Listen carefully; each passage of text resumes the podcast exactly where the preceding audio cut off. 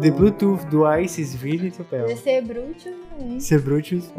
Putz, cara, agora eu tô pensando, imagina um fone falando como um indiano falando inglês. Nossa. Nossa. Cara, mas eu não entendo, tipo, esse lance é como se fosse uma conspiração Illuminati, né? Tem algo por trás disso, porque você tem milhões de caixinhas ou de dispositivos, né, de som chineses pelo mundo. Todos eles têm essa mesma narração, que é com esse mesmo sotaque chinês e não faz nenhum sentido, tá ligado? Tipo, não tem não, tem como chamar alguém que fale minimamente direito pra gravar uma vez e eles possam replicar, tipo, por que, que eles sempre usam essa mesma gravação com esse sotaque forçadíssimo, tá ligado? Não faz nenhum sentido. Mas eu acho Faz que sim. não é. Ne- Uma nenhum pessoa. chinês fala. É. Não, nenhum chinês fala inglês sem sotaque. É. É. que nem italiano. Italiano não fala outra língua sem sotaque. Porra, mas é muito pesado, mano. The. Tipo, não dá nem pra entender. Eu demorei muitos anos ouvindo isso pra descobrir o que, que a voz tá falando, tá ligado? É, É nesse nível. vai, vai ver porque é mais barato. E, ah, quanto que vai ser pra um cara que fala um inglês melhor assim? Daí, tipo, muito caro. Não. Pega esse daí, pega o cara da esquina mesmo, diz pra ele ler esse negócio aqui e tá certo. Pô, pera aí um minutinho, já volto. O gato cagou O lá. negócio do gato. Eu vou É. limpar. Não. Porra. Esses felinos aí. Não, e tá tudo fechado, né? Porque é, tem barulho demais na rua. É, então o gato tá ali. Me libertem, me tirem dessa prisão. Me prenderam, cárcere privado. Ai, não fala. Porque gato é O igual gato- ter criança. Ah, imagina. Porra, fica. E gato ainda quer fugir, né? Porque o cachorro ainda fica mais de boa em casa e tudo. Não, aqui tem, aqui tem bastante rede nas janelas. Todas, todas as janelas tem. Mas. Porra, ele fica atacado de madrugada. Nossa, de madrugada. É, horrível, horrível. Por que ele de madrugada assim, é do gato mesmo? Porque eu nunca tive gato, não sei. É, Eu o que acho- acontece? Tipo, Eu acho que ele fica dormindo o dia inteiro, é porque eu não fico em casa, né? Acho que ele dorme o dia inteiro e aí de madrugada é que ele acorda. Entendeu? Hum, é, porque gato tá mais noturno, né? É, é. Mas você jogou fora? Jogou fora o gato. Jogou fora o gato. Né, Ele perguntou. Não, Você jogou o gato fora. dessa vez não. Dessa vez, né? Mas merecia. Que isso? Porra, o gato tá ali todo zumbi, Ele não tá zumbi, vai ser maldosa. todo cagado. Caramba. Gato zumbi, essa é não. A invasão dos gatos zumbis. É. Excelente título pra um filme B. Não, então, é porque ele se machucou, né? Eu não sei se eu cheguei a falar isso no podcast ou pra vocês no grupo, mas ele se machucou bastante Não. até. Caramba, foi atropelado? Não, cara, não sei exatamente o que aconteceu, mas foi porque ele tava de cone, porque ele tava com esperotricose, que é um fungo, né? Que dá na. Hum. Tipo, sanguíneo e tal. Aí ele tava com uma ferida, aí ele teve que ficar de cone e aí ele saía de casa, né? Aí eu tava tentando manter ele em casa, só que ele acabou fugindo um dia. E aí, por estar de cone, ele acabou se machucando de alguma forma. Não sei exatamente, ninguém sabe exatamente como. Mas ele ficou vários dias fora de casa e depois, quando ele voltou, ele tava, tipo, muito fudido. Tipo, impressionante ele estar vivo, tá ligado? Cara, é, eu já ouvi umas histórias assim, gato é, é Highlander. Sim. Sim, cara, ele Nossa. tava com bicheira, cheio de verme e tal, tava com o olho fudido. Ele foi claramente mordido por um zumbi. Ele tava, Hum. é, como que fala? Pet Cemetery, tá ligado? É, é, Caramba! tava. Tava assim. Daqui a pouco ele tá ali, ô Long Johnson. Sim. E aí ele ficou em estado catatônico, cara. Sério mesmo, tipo, ele ficava com a língua pra fora, ele babava, assim, ele não comia, não, fazia, não se mexia, não fazia nada. Tava em estado catatônico. Aí eu fiquei Foi porque durante- ele foi pro Pet Cemetery e viu o inferno. Então, fica no ar. Mas aí eu Olha fui só. cuidando dele, dando comida assim na boca dele e tal. E aí agora ele tá basicamente zero bala já. Isso faz uns quatro meses. E o olho ele achou? Então, o olho dele, ele tá com o olho. Tá branco. É, não é, é, não é nem branco, tá. Tá tipo branco, roxo. né? Sei lá, tá tipo. Tá com a cor de um olho que estourou. Tá tipo a ficou ali. Kira. É. Aquela cena final. Hum, pô, Aí é estranho. um dos veterinários recomendou remover o olho, tá ligado? Tirar o olho. Hum, Só que aí o outro falou que não, foi em outros dois falando que não, pra cuidar e tal. E a gente tá cuidando pra ver de qual é, mas o olho dele não tá branco, mas tá tipo assim, tá meio vermelho, meio roxo, sei lá. do jeito que é capaz de ainda voltar a enxergar. Cara, pior que. Muita gente falou isso, não sei. Mas gato é sinistro mesmo, cara. Gato realmente tem nove vidas. É, cara.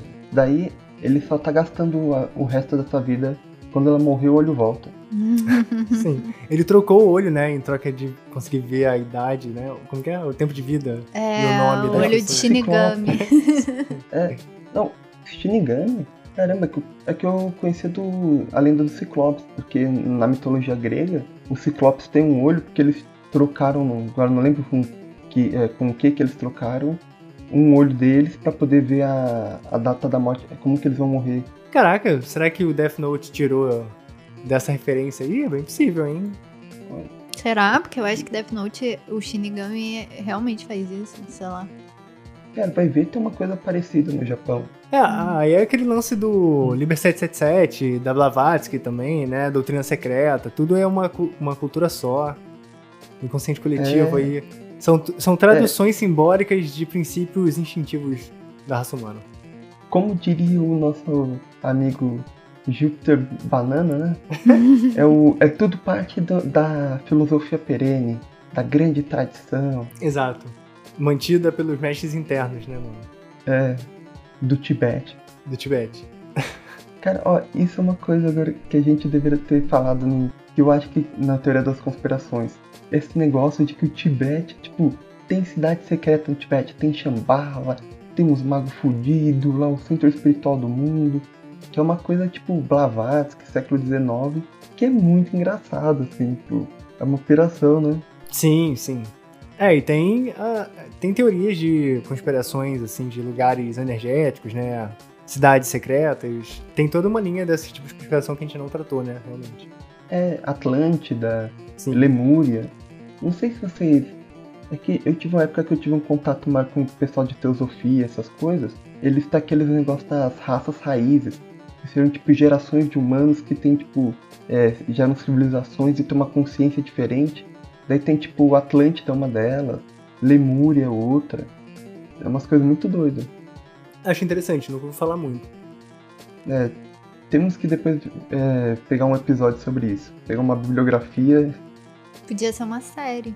Não, é, a, a própria o lance de conspirações, ah, eu acho legal a gente fazer episódios, tipo, não necessariamente destrin- destrinchando uma conspiração específica, mas pegando tópicos, assim, que nem tu falou, né? Tipos de conspiração. E falando um pouco mais sobre cada tipo e tal. Acho que é maneiro, uma boa ideia. Sim, que é uma questão que pega também essas coisas de algumas histórias. Não precisa necessariamente ser uma conspiração, mas tipo um mito, tipo, ah, essa cidade oculta, esse negócio, tipo, tem no, no sul da Inglaterra um, eles acharam umas ruínas de uma tipo, de uma cidade que tinha tipo um templo meio que era meio submerso, que tem umas inscrições de, tipo, de um povo peixe. Então tem umas coisas assim interessantes pra explorar, né? É louco. Aqui no Brasil tem É. também umas cavernas, uns bagulhos que tem uns bagulhos misteriosos escritos, né? Aqui no Rio de Janeiro mesmo tem um lugar que tem isso. Se não me engano, na Pedra da Gávea. Tem? É, Não sei. Pedra da Gávea, né? É, é aqui pertinho. Tem na Pedra Gávea, eu não vou falar muito detalhadamente pra não falar merda, mas tem alguma coisa na Pedra Gávea, que são umas inscrições assim na pedra que ninguém sabe Tem um. Eu, eu acho que tem um- uma cabeça de um índio, né? Esculpida. Na Pedra Gávea? Não, não sei na Pedra da Gávea, na Urca, talvez. Sei lá, mas tem aqui no Rio uma pedra Mas, que tem mas um, foi um um índio que rosto. passou.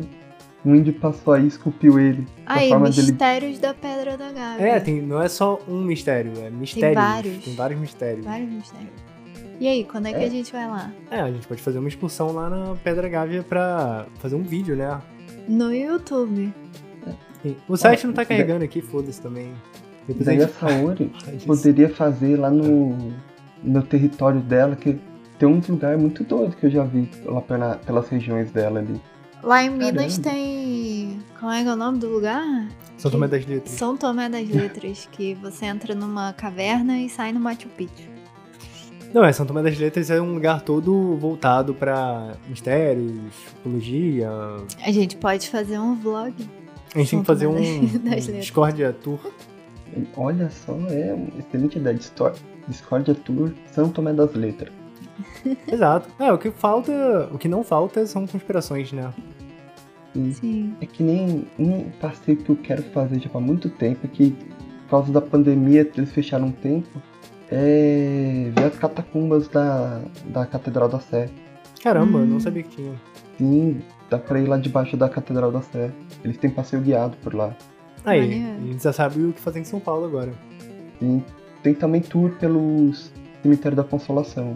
Tem tour guiado também. Hum, e tem, o que, que tem de especial esse cemitério? Primeiro que tem uns túmulos lindos, mas tem lindo mesmo. Você vê, tipo, uns jazigos assim, tipo, 3, 4 metros de altura com estátuas de mármore e bronze. Não, é muito lindo lá. É. O, o jazigo do Matarazzo, se vocês colocarem no, é, no Google, vocês acham. Ele é maior que muito apartamento. Ele deve ser maior que o apartamento de vocês, cara. É, é, tipo, é enorme, é enorme. é me- Ah, não. Dava pra morar lá. Eu, eu até falei uma vez, putz, eu quero. Acho que eu vou morar aqui, hein? Vou pedir uma. Tá bom. Opa. Cara, alguém já surtou ali e ela vai ter que ajudar. É, exato. Gente, a Saori é uma ótima psicóloga, porque assim, sinceramente, eu mando mensagem pra minha e ela fica o dia inteiro sem responder. Não, é, aí tô, a psicóloga tá viajando. Pode Não, ser a é é diferença só entre a tu- vida e a morte. Pode ser. Você não tá pagando esse horário dela, você só tá pagando aquele horário semanal. Exato. Então, Exato. É, tem que ter a limite. Sora ainda não, a Sora ainda não entendeu que ela recebe por hora. Se ela tá trabalhando e ela não tá recebendo, ela tá fazendo algo errado. É verdade, né? Tem que fazer que nem lá na gringa, né? Nos hospitais e tal. Tu primeiro é atendido, aí depois você recebe a conta. Ela tem que botar um É. timer ali. Tem que ter um aplicativo disso, né? Podia, a gente podia inventar um aplicativo pra psicólogo que você só conversa com o seu psicólogo nele. Aí cada trocação de mensagem, cada ligação vai somando ali, e aí no final do mês cobra a fatura do tempo. Eu acho válido. Deus me É interessante. Não, mas que nem aqui no Brasil, quando você vai, vai pagar particular no hospital, que é pra poucos, né? Uhum. A fatura só. Eles só, eles só te dão uma fatura, se, eles só falam o valor das coisas se você perguntar. Se você não Uhum. perguntar, eles vão, vão indo, vai exame, vai internação, essas coisas ali, depois vem a facada. Cara, Sim. aqui no Rio de Janeiro isso é de praxe em todo lugar. Só te fala um preço se você perguntar. E se você pergunta o preço das coisas, a pessoa fica te olhando assim de baixo pra cima como se você fosse fudido, tá ligado? É? Tu nunca viu isso? Não reparei, não. Ah, porque tu não pergunta preço, né? Não. Não, é. te- Normalmente eu só compro o que tem um precinho lá escrito. Não, mas por exemplo, Eu tu não chega assim num restaurante, aí tu fala assim, ah, tu pergunta pra pessoa, ah, tem tal coisa? Tem. Ela não fala tem, é tanto. Fala, tem. Aí você tem que perguntar, ah, e quanto que é? Entendeu? Senão ela não vai falar. Ou então, por exemplo, quando eu levei o gato no veterinário aqui, eles falaram, ah, tem que marcar uma consulta com o oftalmologista. Você quer marcar? Tem horário pra tal, tal, tal dia. Só que ele não vê, ela, a mulher da recepção não vê, ele te fala o valor, entendeu? Tem que perguntar. Ah, e quanto que é? Senão ela não fala. Ah, mas quem quer vender nunca fala o valor. Sim, É te- Você compra primeiro e depois toma facada. Ah. exato. O fo- É, mas assim, quando é uma coisa tipo do dia a dia e tudo, ainda é mais tranquilo. O problema é tipo o hospital. Hospital, assim, dependendo do exame, 500 reais é mais barato. Porra Meu pai- nenhuma. Eu paguei mil reais pra tomar soro ano passado. Aí, ó. É o golpe. Depois- Se você for então- otário, sempre tem um otário De- com malandro. depende do Não, depende do hospital, cara. Porque depende do hospital, tipo, ela vai. É a consulta do médico, é o estouro, é o atendimento não sei o que, é o não sei o que. É a maca, É, é tipo, o equipo do soro, Ah. a agulha. o enfermeiro. É, é, cara, é quase isso. É tipo a luva que o enfermeiro tá usando. Pior que é. Não, exatamente. Quando tu vê aquelas contas de. Aqui no Brasil eu nunca vi, mas quando né, botam Nos lá Estados, dos Estados Unidos, Unidos, você vê exatamente isso. É tipo, o Tilenol que botou, a luva, Não, e é tipo assim, maca. um Tilenol lá é tipo 300 dólares. Sim, intravenoso. É, e tipo É, aqui você compra um Tilenol na farmácia por 5 reais. Sim. Mas assim, você comprando, você vai tomar um Tilenol no hospital, é bem mais caro. É. O, o próprio preço do remédio é mais caro no hospital. Tipo, exame, tipo, você pega a diferença. Um exame que o convênio paga pro hospital, tipo, 200, 300 reais. Se você for fazer no particular, 800, mil. Hum. Pois é, capitalismo refutado. Mas então, vamos lá.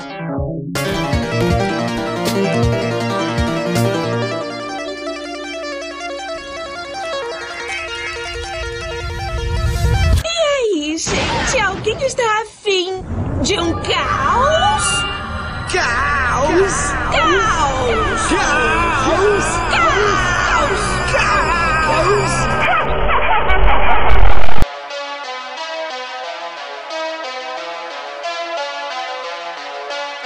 Sejam bem-vindos a mais um DiscordaCast. No episódio de hoje, a gente conta aqui com a nossa bancada clássica, sem a participação do Dark Knight e com um intervalo da Saori, né? Que se tudo der certo, volta daqui a pouco. Assim esperamos. E a gente resolveu hoje ler algumas histórias, alguns relatos sobre coisas insólitas e bizarras para dar a nossa opinião. Não só sobre um viés de magia, misticismo com a nossa experiência, mas também sobre um viés do discordianismo, um embasamento filosófico do discordianismo, etc. Basicamente é isso, não tem muito mais o que explicar, né? Mas se você Depois no final do episódio a gente vai saber melhor o que falar, daí a gente volta pra introdução É verdade. E, fala outra coisa. E edita. Faz um- uma viagem no tempo. Não seja caipira. não dê dinheiro pra mendigos, né? Que eles vão Sim. te matar com, com um olhar, chorando. Os melhores banimentos são balão mágico, mágico. e o Mubu Feitital. Perfeito. Sim, isso é verdade. Fique de olho no seu gato, nos seus É. gatos. Saiba sempre onde eles estão. E ó, se você tem problemas com muitos. com coisas estranhas na sua casa, tem um gato. Porque daí você pode pôr a culpa no gato. Perfeito. Exato. Eu acho que é isso a melhor explicação. Enfim, eu nem lembro mais se teve mais aprendizado nesse episódio. Nem lembro quais foram as primeiras histórias que a gente leu, pra ser sincero. Cara, Teve a do interfone. Ah, tá, é verdade. Sim, Não do atenda- interf- Se o interfone tocar às três da manhã, nem, nem atende. Não atenda. Não atenda ao interfone de estranhos. Interfone to... é, interfone, a campainha toca às vezes duas da tarde, eu não tô com vontade de atender. Geral, três da Imagine manhã. três da manhã. Exato. Eu Se tiver uma- uma- um grupo de cavalos aí na porta da sua casa, ignore. Tire fotos. Tire fotos. Porque que ninguém, vai acreditar. Ninguém vai acreditar. Exato. É, de boa qualidade de preferência. Exato. Sim, e não perca. Bota no drive. É.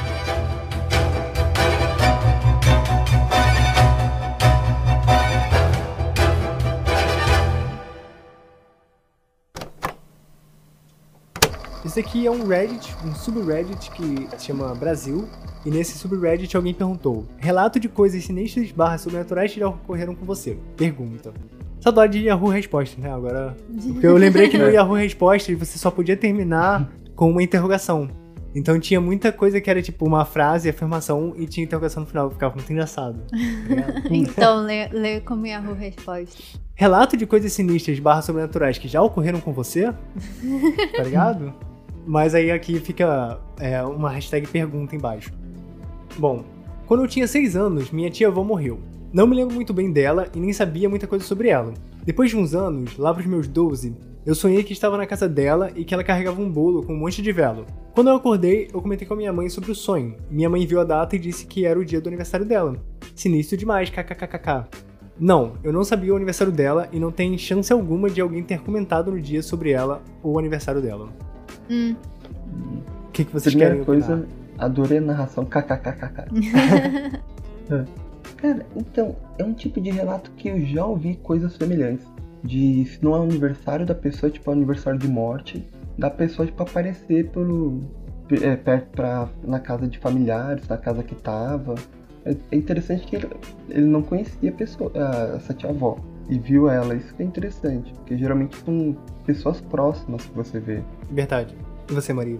Eu acho que em algum momento da vida dela ela conviveu com essa pessoa o suficiente pra saber que o aniversário dessa pessoa era nesse momento, mais ou menos, tipo, ah, sei lá, é whatever, perto do Natal. E aí o nosso cérebro é tão complexo que ela guardou aquela data, sabe? E ficou ali. E aí um dia ela sonhou com aquilo porque o cérebro dela decidiu lembrar disso, sabe? Enquanto ela não tava no estado mais consciente de todos. Eu acho que é isso. Não acho que seja uma coisa super sobrenatural. Olha, eu acho que não. Eu acho que era aniversário da tia-avó dele, Uhum, certo? E aí ele sonhou que ela tava carregando um bolo com várias velas. uhum. Claramente, o espírito da tia-avó dele tava querendo comemorar o aniversário dela porque ela não percebeu ainda que morreu. E ela tá repetindo as coisas que fazia. Mas por que ela iria fazer isso com alguém que não significava tanto pra ela? Porque todo o outro pessoal já encheu o saco. Ninguém Ou leva morreu, mais a né? sério. Ou morreu. É, é porque todo mundo que conviveu com ela já tá de saco cheio com ela. Toda vez que ela aparece com aquele bolo, eles falam: Ah, sai daqui, vai encher o saco Porra, de outro, vai novo, tia. quarto. Sei lá, É, vai tia Vomilda. ali. Vomilda. De velho. né? Escreza. Ô, por favor, né, vai. Vai ali, ó, o menininho ali, aquele, o estranhinho ali, o raquítico, que não gosta de sair pra brincar, não gosta de jogar bola. Vai conversar com ele. pois é. Então, ele gosta, que- ele... Né, não, mas imagina, tá o espírito da velha ali, né, rodando com o bolo, quem vai comemorar com ele? Daí, digamos, ninguém percebe, ou então ou então tão ignorando, fingindo que não viu. Daí o menino vê, é agora que ela vai aproveitar. Daí ela vai no, no aniversário, no Natal, na Páscoa, Hum. vai no Carnaval, vai ser... Agora é o resto da vida do moleque. Sim, ele tinha 12 anos de idade, né? Então ele tava ali na, na idade de querer comer um bolo. Não, não. Não. Olha só, ele tinha 12 anos, ele tava na idade do poltergeist, Hum. que é quando você é pré-adolescente, a sua energia é tão, tipo, a frequência da sua energia permite que os espíritos venham pra esse plano, entendeu? Por isso que fica acontecendo muito poltergeist onde tem pré-adolescentes e crianças. Por causa da energia Da, da criança. latente. É, exatamente. Ó, Eu, eu já vi que tem o pessoal da parapsicologia que, tipo, eles não. Geralmente não acreditam em fantasma, espírito, coisa assim. Mas eles falam que poltergeist, essas coisas é o quê? Energia sexual acumulada. Pode ser. Pois é, eu pensei nisso, só que eu não quis falar isso porque são crianças. Ué, mas é quando você começa a descobrir a sexualidade. Não, mas você não pode, não 12 pode anos. falar. Não pode falar a verdade. Putz, Ah, é, agora, agora Ciências. proibiu, né? 12 anos uma menina menstrua, porra. É isso. É, mas só que agora não pode mais, você viu? Danilo Gentili já era. Pois é, Por o Fábio? Porchat. Você não viu que o Fábio Porchat viu? abusou da criança no filme? Ah, tá. O Fábio Porchat, É, no filme do Danilo Gentili, com a ajuda do... O Fábio Porchat com a ajuda do Danilo Gentili, prendendo duas crianças no quarto. e o Fábio Porchat botou o bingolinho pra fora. Você não viu? Tava lá pra todo mundo ver na Netflix ah, durante quatro anos e ninguém viu. Pois é.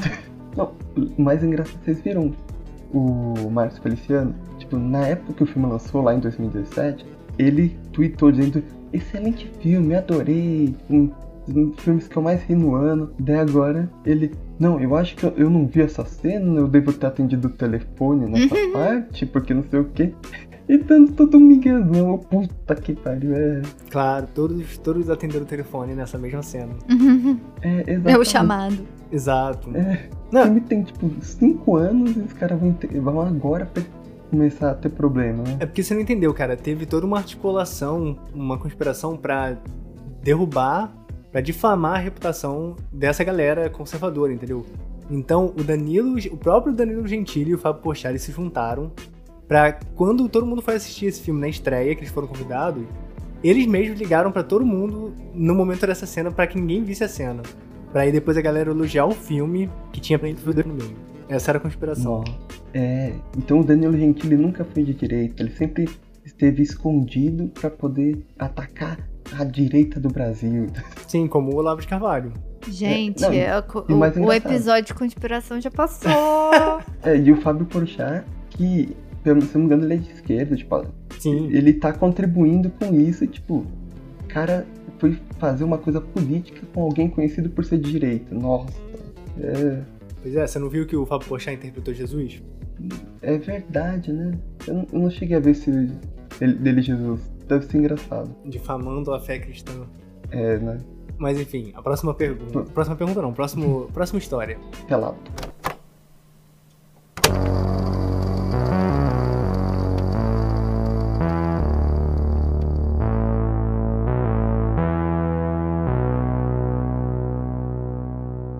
Contar uma história que meu avô me contou e eu achei espetacular. Não, cadê, o, cadê a interrogação? em formato de Tá. Yahoo Respostas. E vou contar uma história que meu avô me contou e achei espetacular. Na fazenda.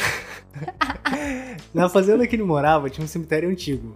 Dos donos das outras propriedades é comum. Ok? Não entendi. O cemitério é dos donos das outras propriedades, é comum por lá. Eu acho que tem, tipo, em- eu acho que nas propriedades em geral tem cemitério. Isso. Ah, entendi, entendi. Isso. E quando usam maquinário para reformar o pasto, os tratoristas respeitam os cemitérios e não passam por cima nem removem árvores. Que bom, né? É, para evitar o, justamente o poltergeist. Sim. Eles geralmente ficam afastados da sede, da sede da fazenda. no meio do pasto, como nessa foto. O cara ainda anexou uma foto aí. Uma Ai, foto, meu Deus. opa, Ai, meu. Deus. Tá Lá até vem, mesmo. lá vem um peru na tela. Ah, não. É só um Ah, mapa. Não, não, dá pra você tirar Sem peru. É. Então, o que, que era isso mesmo? Ele fica afastado da sede fazendo no meio do pasto. Ah, isso daí Ah, da foto é, o- é- é o próprio cemitério. É, Essa bolinha aí é- a sede, Não, não é? isso Não, é é o um cemitério. Ah, isso porque fica eles não longe da passam sede. por cima das Isso, árvores. isso. Aham, isso aqui. É, é. Tipo, as árvores são pra marcar que é o, que é o lugar. Aham. Isso. Ah, E o Tá. mato ali no meio. como nessa foto, o pasto todo reformado e o mato ali no meio. Esse matinho é um cemitério. Então meu avô tava com um peão da fazenda conversando em uma noite de chuva. Chuva forte, segundo ele, com trovoadas e pá. E havia algumas Nossa, espera um pouco, tá chovendo, tem trovão e tá chovendo pá também? tá, tá chovendo trovoadas e pá. Não, É, a gente já sabe que essa pessoa é claramente carioca. Aham. Não, porque aqui chove pá. É o único lugar do Brasil que chove pá. Não, porra.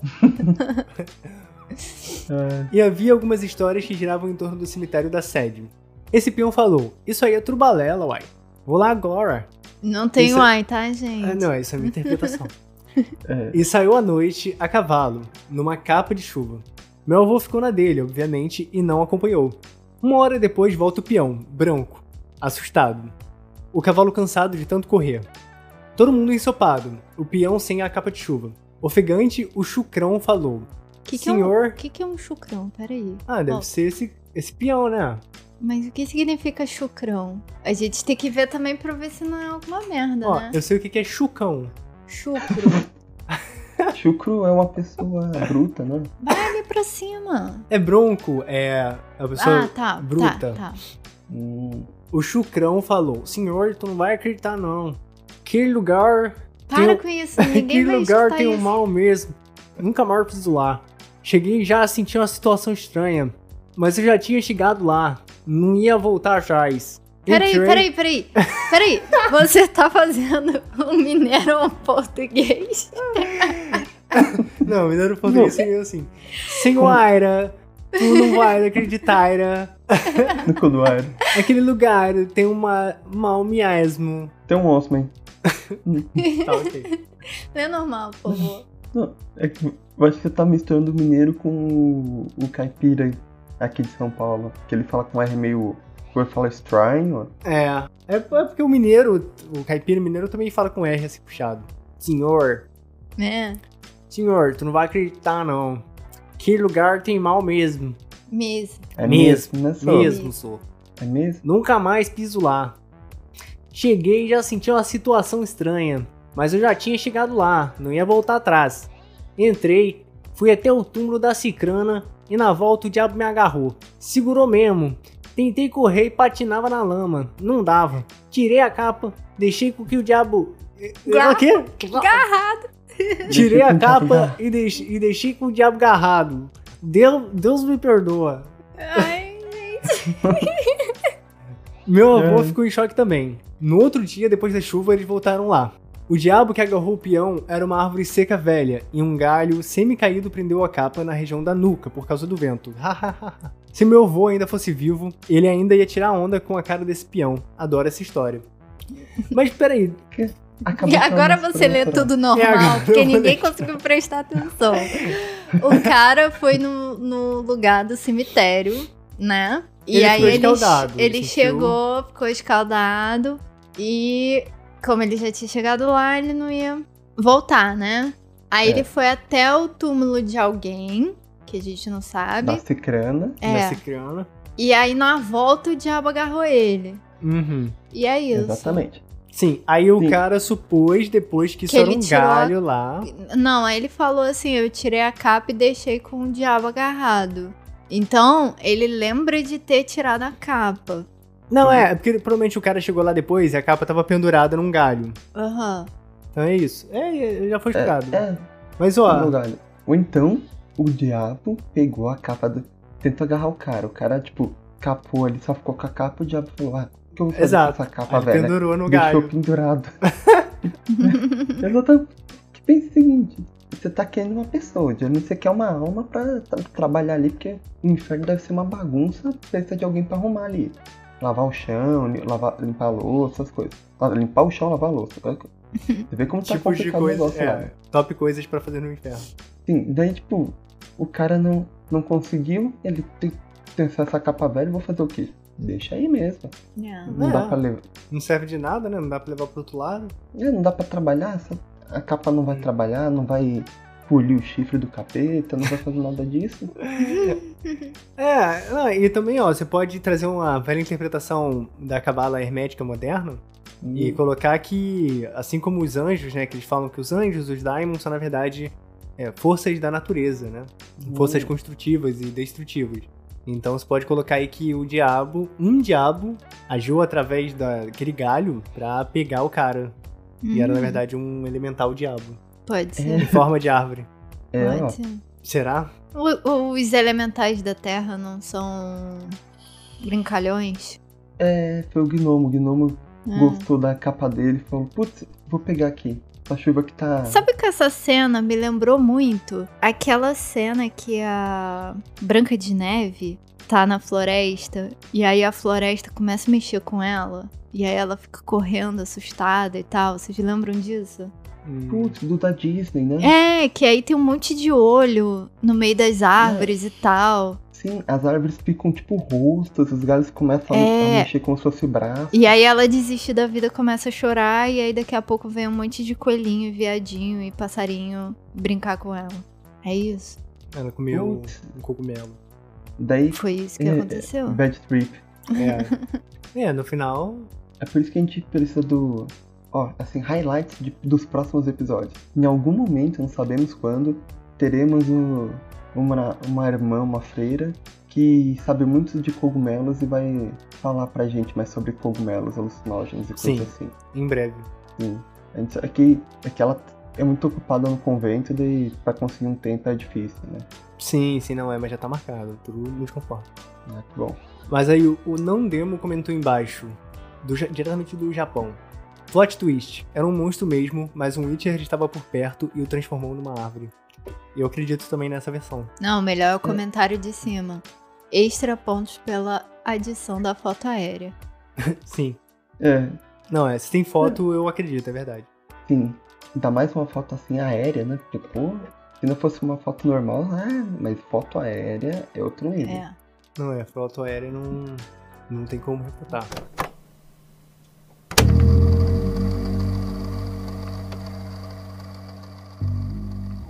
A próxima, o próximo comentário aqui, esse não tem nem título. Quando morava sozinho em um apartamento, acordei de madrugada com o interfone tocando. Eu tenho sono pesado, mas o barulho era muito alto.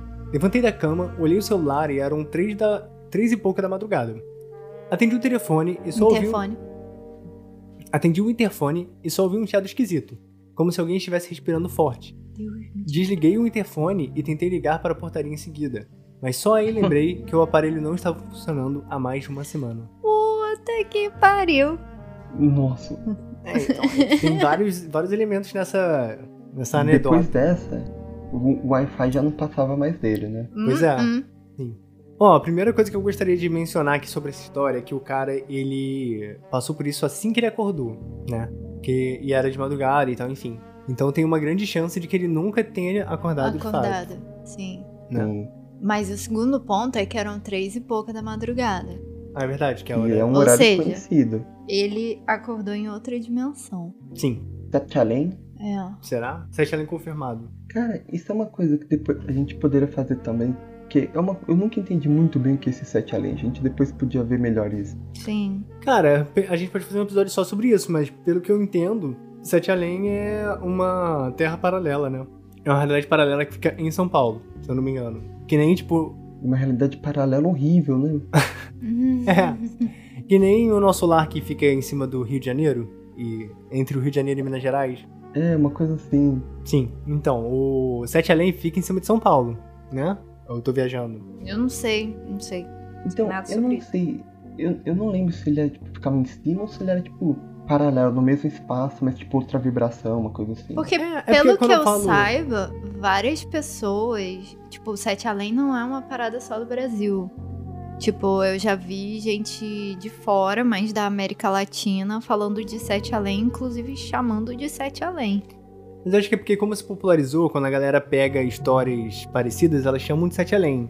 Hum. Mas Sete Além... Mas elas não sabem o que significa nem sete nem além. É, e Sete Além é aquele lugar específico de São Paulo. Uhum. Mas, pelo que eu entendo, Sete Além é esse espaço paralelo que, tipo, quando eu digo que tá em cima, não é em cima literalmente. É, tipo, ele tá atrelado a São Paulo, assim como o nosso lar tá atrelado ao Rio e a Minas Gerais, mas não literalmente em cima, né? Mas aí você só pode ir se você for de São Paulo. Então, você chamaria de Sete Além se você estivesse em São Paulo e isso acontecesse, eu acho. E se for em outro lugar? Aí é outro lugar. Não faz sentido. É, mas enfim, os lances de Sete Além é que você tá em algum lugar, aí você perde a noção do tempo, acontece alguma coisa e você vai pra um lugar que é muito parecido, só que as ruas são diferentes, os lugares são diferentes, as pessoas são esquisitas, elas te tratam mal, e todas as pessoas querem que você vá embora. Isso aí se chama dormir. Dormir. Ah, todo dia eu tenho isso. Achei que você ia falar isso se chama Rio de Janeiro. Não. Isso se chama trabalho. Pois é, isso se chama Brasil. Se chama vida, vida real, mundo lá fora. Não, mas sério, to- toda noite eu sonho com um lugar que é muito parecido. Eu já te contei, né? É um lugar que é muito parecido com a nossa cidade, né? Tipo, da onde a gente veio, as coisas que a gente conhece e tal. Só que uma configuração de mapa diferente. E as pessoas, eu conheço as pessoas, mas elas não são as pessoas que viveram com a gente, né? Tipo, não são pessoas que a gente conhece, não são pessoas da nossa cidade. É como se tudo fosse muito hostil, sabe? Mas assim, é um lugar físico imutável e reconhecível. Reconhecível, né? Tanto que eu consigo chegar. Já te falei, né? Que eu, eu sonho, tipo, conscientemente. E aí eu consigo chegar nos lugares porque eu lembro da configuração desse mapa. Porque é muito parecido com a configuração da cidade de onde a gente veio. Entendeu? Sim, acho que isso é comum. Então seria, tipo, sete além? É, não porque o Sete Além é uma parada, por exemplo, tem histórias de Sete Além que são assim, ah, a pessoa, ela não necessariamente é uma rua ou alguma coisa, porque é muito comum história de Sete Além que é tipo, ah, tô no transporte público, tava entrando numa rua é- errada, fui parar em Sete Além. Mas tem histórias tipo assim, ah, eu ia, pegava o elevador, ia sair num andar, e aí eu conversava com, ia na casa de um vizinho, Uhum. e aí depois eu descobri que esse andar e esse vizinho não existiam. Uhum. E aí parou de, parei de conseguir ir lá. Uhum. Aí, tipo, e esse vizinho era esquisito, esquisitão, assim. É, as histórias que eu vi geralmente tem. Que eu já li, né? Tem geralmente um padrão que é. A pessoa, tipo, tá normal, mas acaba que ela tem um momento que. Ou sai do é, da. Da rotina, coisa assim, mas fica sozinha. A pessoa fica sozinha de algum jeito, tipo. Tipo, foi no banheiro do, do shopping, quando volta tá diferente. Pegou uma Uhum. rua errada que é vazia. Tem esse momento que, tipo, ela tá sozinha. E daí quando ela tem gente de novo, a interação é diferente, tá diferente.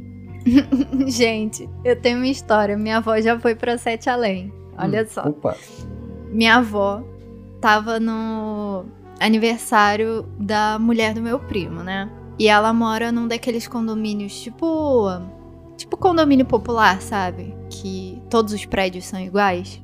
é Coab. É, e aí minha avó tava lá na área de lazer, né? Churrasqueira, piscina, etc. E aí ela queria voltar pra casa dessa menina. E aí ela andou alguns blocos e entrou num apartamento. E aí ela entrou no apartamento, sentou no sofá.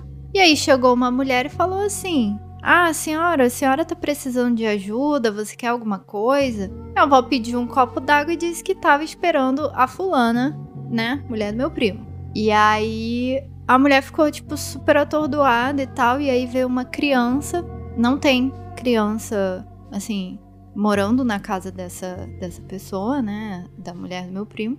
E veio uma criança e começou a falar com a mãe e tal. E a minha avó não tava nem aí. Sabe? Não, não estranhou a situação nem nada. E depois que a mulher se mostrou, tipo, muito atordoada, ela foi pra churrasqueira, né? E falou assim: Ah, dá licença, a dona Maria Helena é parente de algum de vocês?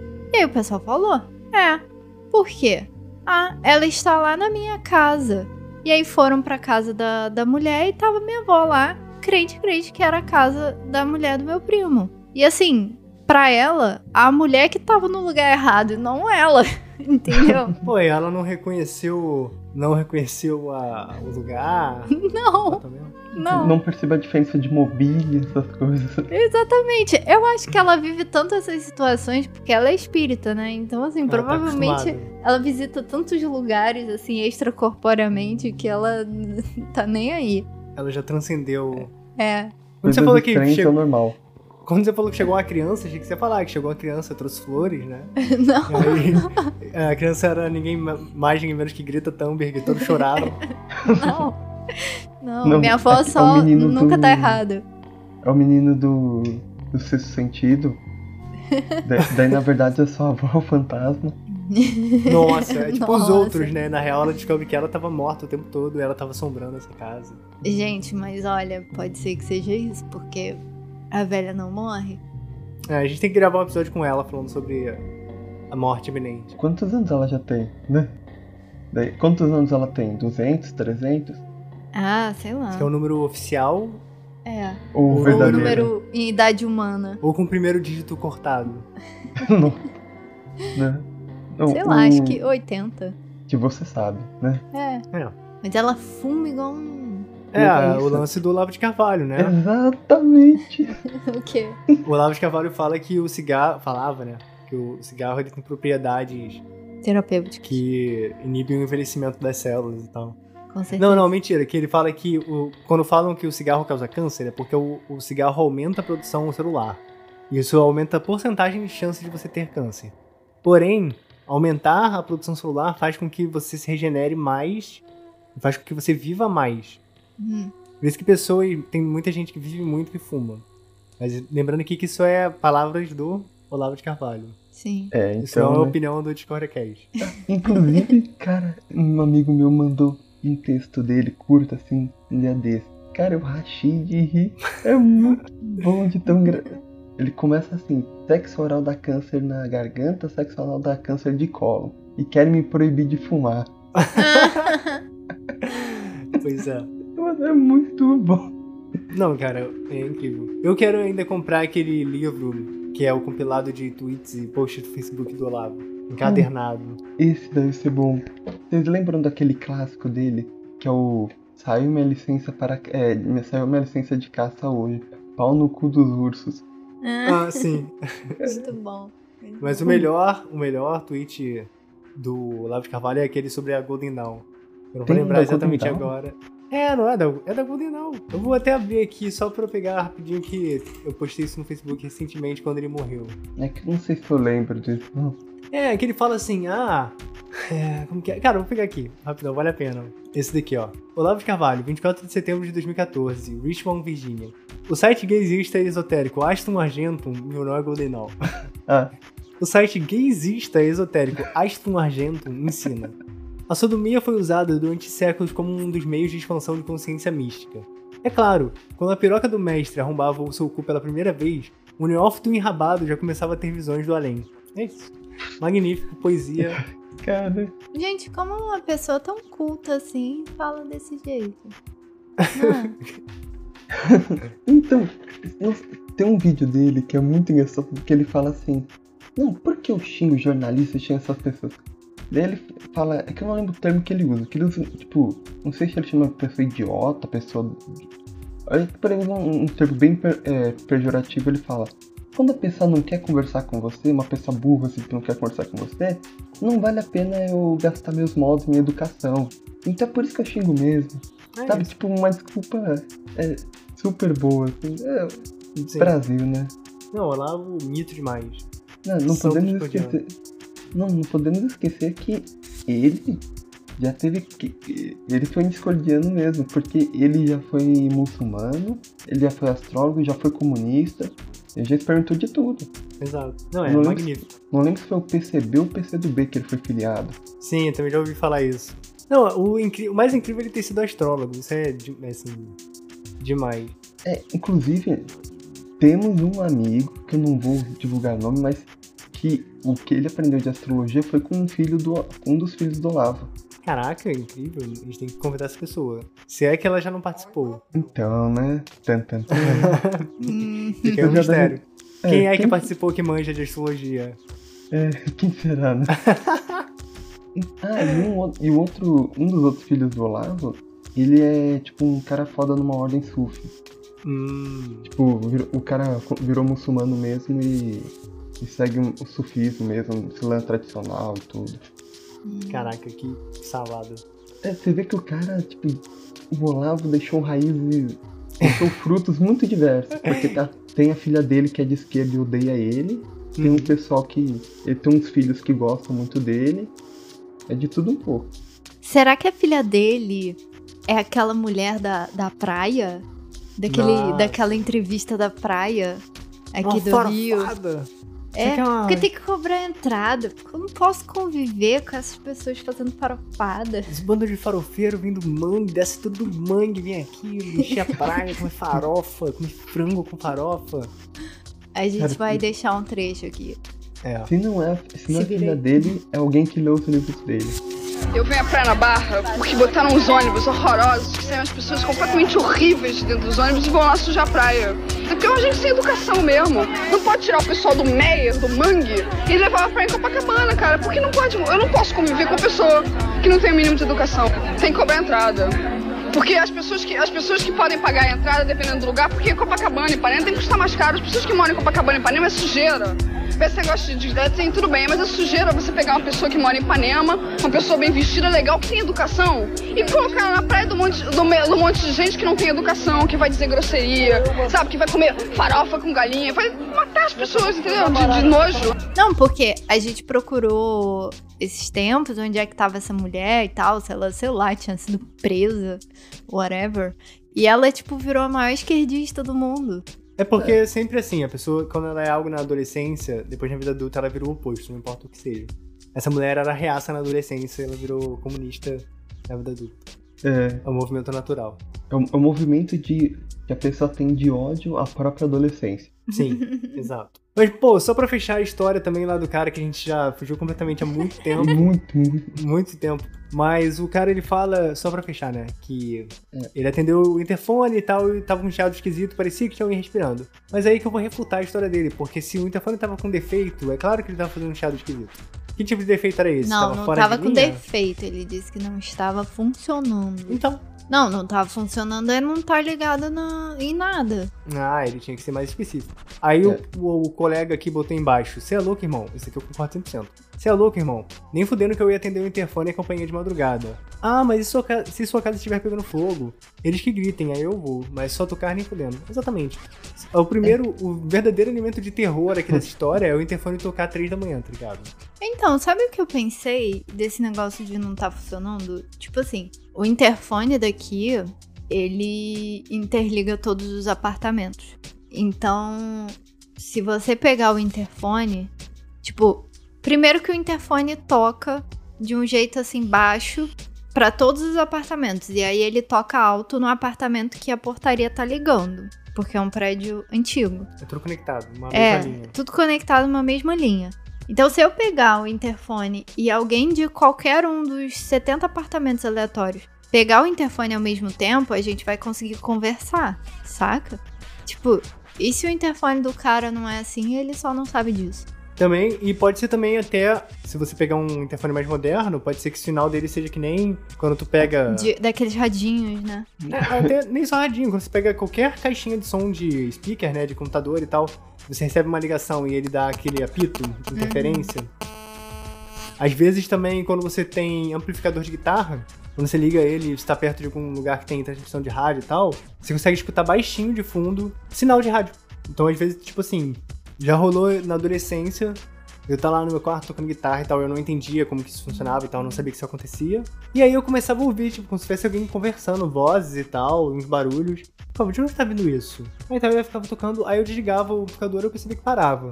Aí isso ia rolando vários dias, até que eu percebi que tinha essas vozes de conversa dentro da. saindo da caixa de som da guitarra, tá ligado? Aham. Aí eu falei disso com meu pai, meu pai que entende mais, ele me falou: ah, não, isso é normal.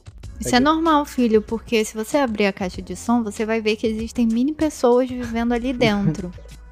Tudo que você toca, ele fica olhando, ele repete igual num instrumento louco lá que faz É, na som. verdade não é você que tá tocando a guitarra, são essas pessoas que moram lá dentro. Você só É. manda sinais específicos pra que elas toquem essas notas. Tudo é uma ilusão. É, Sim, é tipo os Flintstones, só que em vez de, de serem dinossauros, são mini pessoas. Exato. Não, tô imaginando agora o homem guitarra fazendo. É um pessoalzinho lá com a boca fazendo o barulho da guitarra. só que é um, só que é Aquele um cara, né, que faz o... Exato, Tá ligado. mesmo.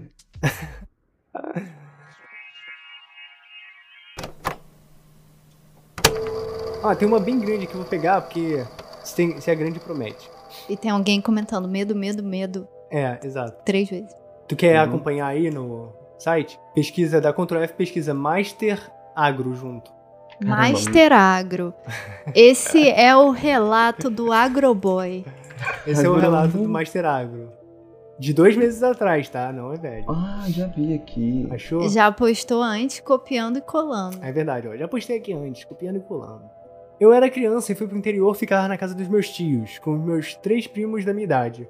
Um dia de manhã, meu primo mais velho combinou com um amigo que morava perto pra entre eles. aspas.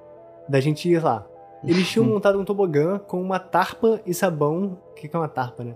Não sei. E sabão numa ribanceira. Será que não é uma tampa? Ah, é, é aque- aquela brincadeira de descer morro com... Esquibunda. Sim, mas, então, É, mas o que que é a tarpa? Foda-se, é A, esquibunda. a tarpa é um. Uma lona. Tarpa é uma É. cidade da Hungria. Vamos lá. Com uma tarpa e sabão. Tem também. Espera, tem um animal chamado Tarpan, que é só Ah, por ó. um tio. Será que eles estavam montando em cima de, desses É, animais? imagina É, um ó. peixe montando no peixe. Também é conhecido como cavalo selvagem euroasiático. É uma Nossa. subespécie extinta de cavalo selvagem pertencente à espécie Equusferus. Caramba. Cavalo selvagem, basicamente, né? Consigo. É. Ali, ó, tarpan ali em cima. Ó, tarpa é um, é um instrumento popular na Índia também. E também é uma equipe de futebol de Santa Catarina. A gente descobriu várias né? coisas novas aqui. 1932. Sim. Mas então, o cara tava com a tarpa e o sabão numa ribanceira que dava num açude. Só que perto pra eles é uma hora caminhando. Os caras meteram bait, É, cara, pior que é assim mesmo, hein? né? Não, meus parentes lá de Minas, Ah, os caras. o pessoal fala, ah, é, ah, é pertinho, tirinho de espingarda. Você vai Uhum. ver um negócio ali, pô, você tá andando 5km ali. É do Pertinho. lado. Pertinho, só. Vai num pé, volta no outro. Aqui do ladinho, só. Caminhadinha, só. Só um trenzinho. No caminho a gente foi rindo, comendo mexerica e brincando. Tinha uma rodovia que precisávamos atravessar e por isso, e por isso precisávamos prestar atenção. Então para isso ficamos quietos. Depois de atravessar, pegamos uma estradinha de terra e por ela, na direção contrária, passou um menininho, talvez de uns 6 anos. Era mais novo que eu e eu tinha uns 8. Ele estava chorando muito. Em um silêncio pesadíssimo, que eu ainda lembro, meus primos todos em silêncio continuaram andando e passamos por ele. Ele me olhou chorando, ainda lembro do rosto dele avermelhado e merecado, sabe? Clássica criança Uh. catarrenta. Hum.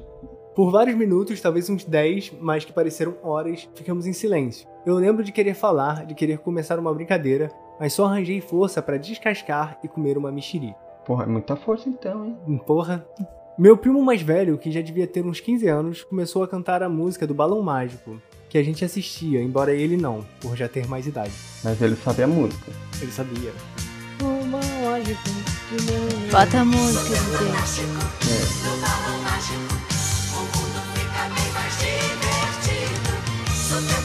Balão mágico. Conforme ele começou a cantar, meus primos começaram a falar bobagem de novo e a contar piada. E logo eu estava rindo e falando também.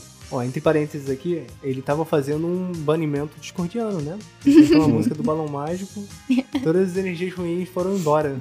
Sim, você vê que até o ambiente mudou, porque o pessoal tava quieto. Tenso, Criança, né? criança não Pesado. fica quieta.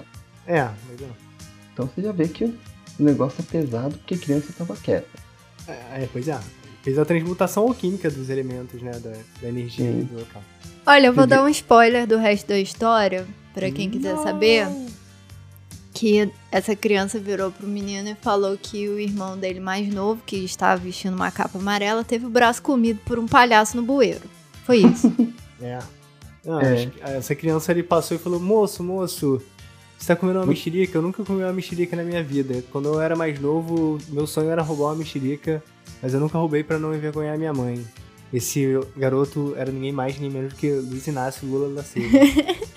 Puta que pariu. Pior que tem mesmo. Hum, que Sim. É, é do tweet. É um tipo uma sequência de tweets que ele twitta. O Lula, ele de dois em dois meses, ele twitta esse mesmo tweet com uma pequena variação. Isso é interessante porque você vê que ele não copia e cola. Ele, tipo, alguém da equipe dele ou ele mesmo reescreve de dois em dois meses de uma forma ligeiramente diferente. Eles vão mudando a fruta. Um É. dia mexerica, outra maçã. Sim, são pequenas. Ó, a interferência do gato. Olha só. Não, pera aí. Que eu vou tirar ele, ele tá mexendo numa caixa. E o gato zumbi. O gato zumbi correndo Mas, enfim. atrás de mim. O, que, a- história lá do Lula é que ele tinha muita vontade de comer uma maçã argentina quando era criança, mas ele não tinha como comprar e ele não roubava para não envergonhar a mãe dele.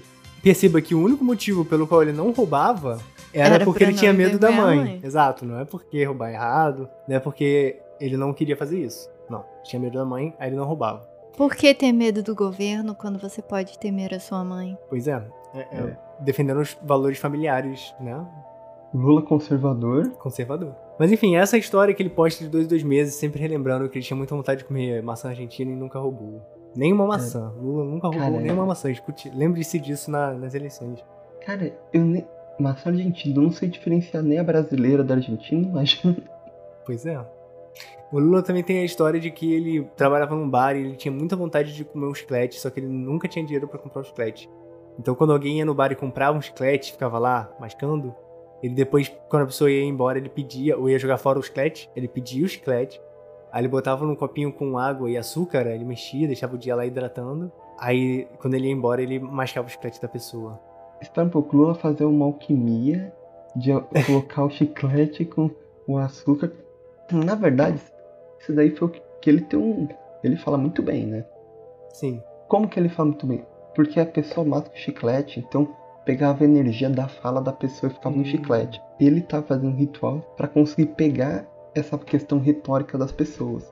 Então, Hum. ao longo dos anos ele foi pegando isso, é por isso que ele fala tão bem. É, cara, se isso não é, não é verdade, passou a ser pra mim. Hum, Descobrimos o segredo do Lula. Agora você, você que quer ter uma boa retórica, você que quer falar bem, quer convencer todo mundo, faça igual Lula. Masque Engola chiclete usado. chiclete. Masque chiclete usado. Isso. Por que, que todo líder carismático brasileiro tem que ter algum. falar que nem um retardado? Por todos eles são, ah não, olha como o Lula é carismático, olha como o Bolsonaro é carismático. Mas os dois falam, tipo assim, você já viu alguém falando na vida real que nem o Lula? Ou que nem o Hum. Bolsonaro? O Bolsonaro? Só Nem o o Bolsonaro, Bolsonaro. tiozão. Tio do, o tio do churrasco fala igualzinho o Bolsonaro, cara. É, né? Só não fala o tal que isso, eu nu- nunca ouvi, falei. É, eu nunca. Eu nunca roubei nenhuma maçã, tá ok? Ele tá linguinha meio presa, né? Sim.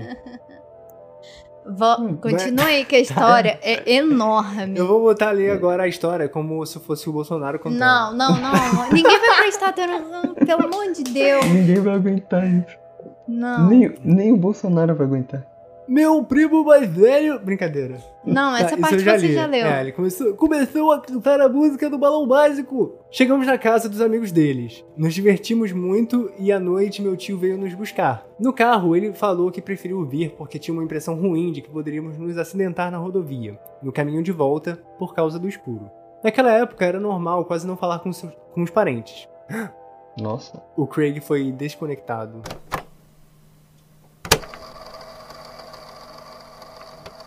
Você já ouviu um japonês falando inglês? Mais ou menos já. Cara, Eles metem acho- os inglês né, no meio da frase. Sim, só que que nem o, o Death Note, é, ou Kira. Kira não é, era killer. Eles É queriam killer. falar killer. É, Mas só que, como não tem o L no, no no japonês. japonês, fica o. R. E R não pode terminar. Consoante, é, consoante não. A sílaba não pode terminar com consoante que não seja N. Então, killer, aquele R no final, some. Então vira Kira. Que é brilhar em japonês. Hum, e aí, Caramba. até os próprios gringos falam alguns sotaques, né? Falam Killa, né? É, É. Kira. Killa. Então já tem um A aí na- no E. Dá pra entender, dá pra entender o Kira.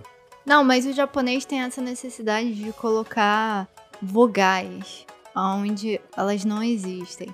Tipo, Maku Donarudo. Tipo aquela é. musiquinha é. das Olimpíadas dos. É, exatamente. Que eu vou colocar aí também pra vocês verem as marcas. Maku Donarudo.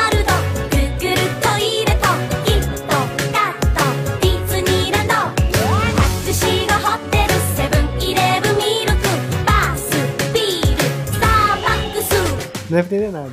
Staruboku. Staruboku. É. Staruboku. É, é que nem black, é, é buraco. Buraco. É, é muito bom. É muito. Não, é que nem. Porque antes do, do contato com os europeus, e principalmente com os americanos, não tinha uma palavra separada para azul e para verde no japonês. Era tudo aoi. Hum, É. uhum. Daí, E dizem que na Europa também, né? no grego antigo não tinha pro No azul. Hum, uhum. Daí, eu não sei de outras línguas. Assim, daí o japonês pegou a palavra verde do inglês. Então, sabe como que é verde no japonês? Burino. Burino. Burino. Perfeito, É muito, muito, bom. É muito bom, burino. Caraca, nunca vou esquecer. Burino, buraco. Eu já até esqueci o que estava acontecendo. Eles estavam indo de um lugar pro outro, tipo, passou uma criança, eles ficaram Chegamos- escaldados. Aí cantou É. o balão mágico, todo Tem mundo ficou feliz. banimento, balão mágico. Todos choraram. todos Aí o tio foi buscar as crianças porque ele achou que elas poderiam perigoso. morrer na Perigoso, rodoviária. acidente Na rodoviária. Na rodovia. Na rodoviária daí já é outra história. É. É, se fosse na rodoviária aqui do Rio, certeza de, de, Morte. de morte. Naquela, Naquela época, era normal quase não falar com os parentes, especialmente sendo novo e sem costume ou acesso ao telefone. Então, depois de eu ir pra casa, só fui falar com eles de novo um ano depois, quando voltei pra visitar. Já na rodovia, mesmo antes de dar oi pra mim e pra minha mãe, meu primo mais velho, que com uns 16 anos já estava dirigindo o carro para nos buscar RS RS, interior dos anos 80, me perguntou se eu lembrava do tal menino chorando. Quando eu confirmei, ele ficou radiante, falando que os dois irmãos dele lembravam do silêncio, mas não lembravam do menino. Só chegando na casa deles e todos juntos, quando eu confirmei que vi o menino, que percebemos outra diferença na história. Veja, eu vi o menino passar pela gente em direção contrária. Meu primo mais velho diz que o menino só nos seguiu, chorando e implorando ajuda pelos 10 minutos inteiros. E ele não teve forças para olhar para ele. E que começou a cantar e abafar o som do choro, que parecia estar pesando sobre a gente. Conforme ele se seu a cantar o menino? Aos poucos, como eu imagino que seja, conforme ele se deu a cantar, o menino aos poucos foi parando de chorar, até que parou de nos seguir. E nós, os outros três, logo, logo começamos a brincar. Meu primo mais velho morreu jovem, mas toda vez que o vi ao longo da minha juventude, ele me disse que sonhava que tinha tido coragem de olhar para o menino e que ele, no sonho, também sempre chorando, dizia que não o perdoava. Caralho, Caramba. Primeiro que você viu que realmente foi um banimento a canção. foi. Uhum. Só que ter ficado encarando o moleque foi tipo. Atender o telefone lá do chamado. Uhum. Sugou a Daqui alma a, dele. é, daqui a três anos você morre. Exato, ele morreu, né? Aí por último ele bota: Um dia eu disse para ele que tive o mesmo sonho e que o menino dizia que nos perdoava. Meu primo chorou muito, mas acho que sempre soube que eu mentia. Plot twist! É, então, mas quantos anos será que esse menino tem agora? Será que é tipo. Dá. Passou dos 20 e leva? Porque esse- o, quem tá contando a história é mais novo. Então Não, pode tá. ser. Ó, É, mas ele, é- tinha sei, ele tinha 8 anos nos Isso. anos 80. Exato, É, Quantos anos ele tem agora? 30 e poucos. Sim, então Exato. já não, é, já não é novo. Então vai ver o menino só quis levar o mesmo. Só falou, ah, não tá bom mesmo. É, Mas você vê que Mas é porque ele foi o único. Esse que morreu foi o único que olhou nos olhos do garoto. Esse que É. tá contando a história, ele disse que viu a- o espírito passar direto. sim, ele não ficou encarando. Exato. Cara, é O espírito. É porque assim, desculpa te cortar, mas a minha interpretação, assim, se eu fui pra esse paradigma místico e tal de espírito mesmo, é que é o seguinte: todos eles que eram mais sensíveis viram uma projeção. Só que o obsessor, aquele espírito lá, ele tava indo sugar esse que morreu. Entendeu? Por isso que ele viu o moleque acompanhando pedindo, chorando e tal. O outro sentiu a presença e essa presença se manifestou pra ele como uma visão do moleque passando. Mas não foi o suficiente pra ele ver a manifestação ali, chorando e tal, e sugando a energia, né? Eu acho que, que se perceber, o que viu e que morreu cedo, ele viu o moleque acompanhando eles. Uhum. Então vai ver o espírito já tinha mirado no alvo, já tinha alvo pronto. Exatamente. já, já olhou e falou: Esse daqui é o. É o. É a minha comida, esse vai ser minha janta. E ele era o mais velho, né? Então, É. a criança não se sente. Tipo, a criança ela vê mais como um igual, né? Mas enquanto esse que era mais velho, ele às vezes ele tinha 16 anos, falou, né? Ele poderia ter essa visão de tipo, ah, eu poderia ajudar, eu poderia fazer alguma coisa. Pesa mais, É. né? Sim, vai ver ele. Vai ver foi isso. Teve uma ligação emocional e ele pegou e sugou na, na ligação emocional.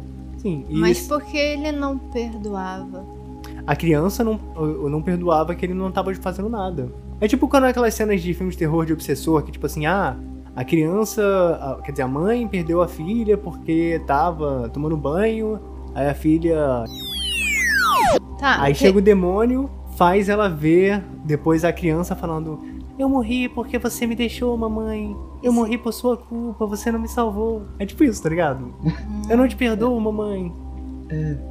Te Mas tem, mamãe. tem uma pessoa perguntando qual é a relação do falecido primo com esse menino. Nenhuma. Tem, tem resposta? Não. Não, né? nenhuma ligação. Ele viu, era um mendigo. Sei lá, porque eu, eu imaginei que o primo tinha feito alguma coisa que ninguém sabia, entendeu?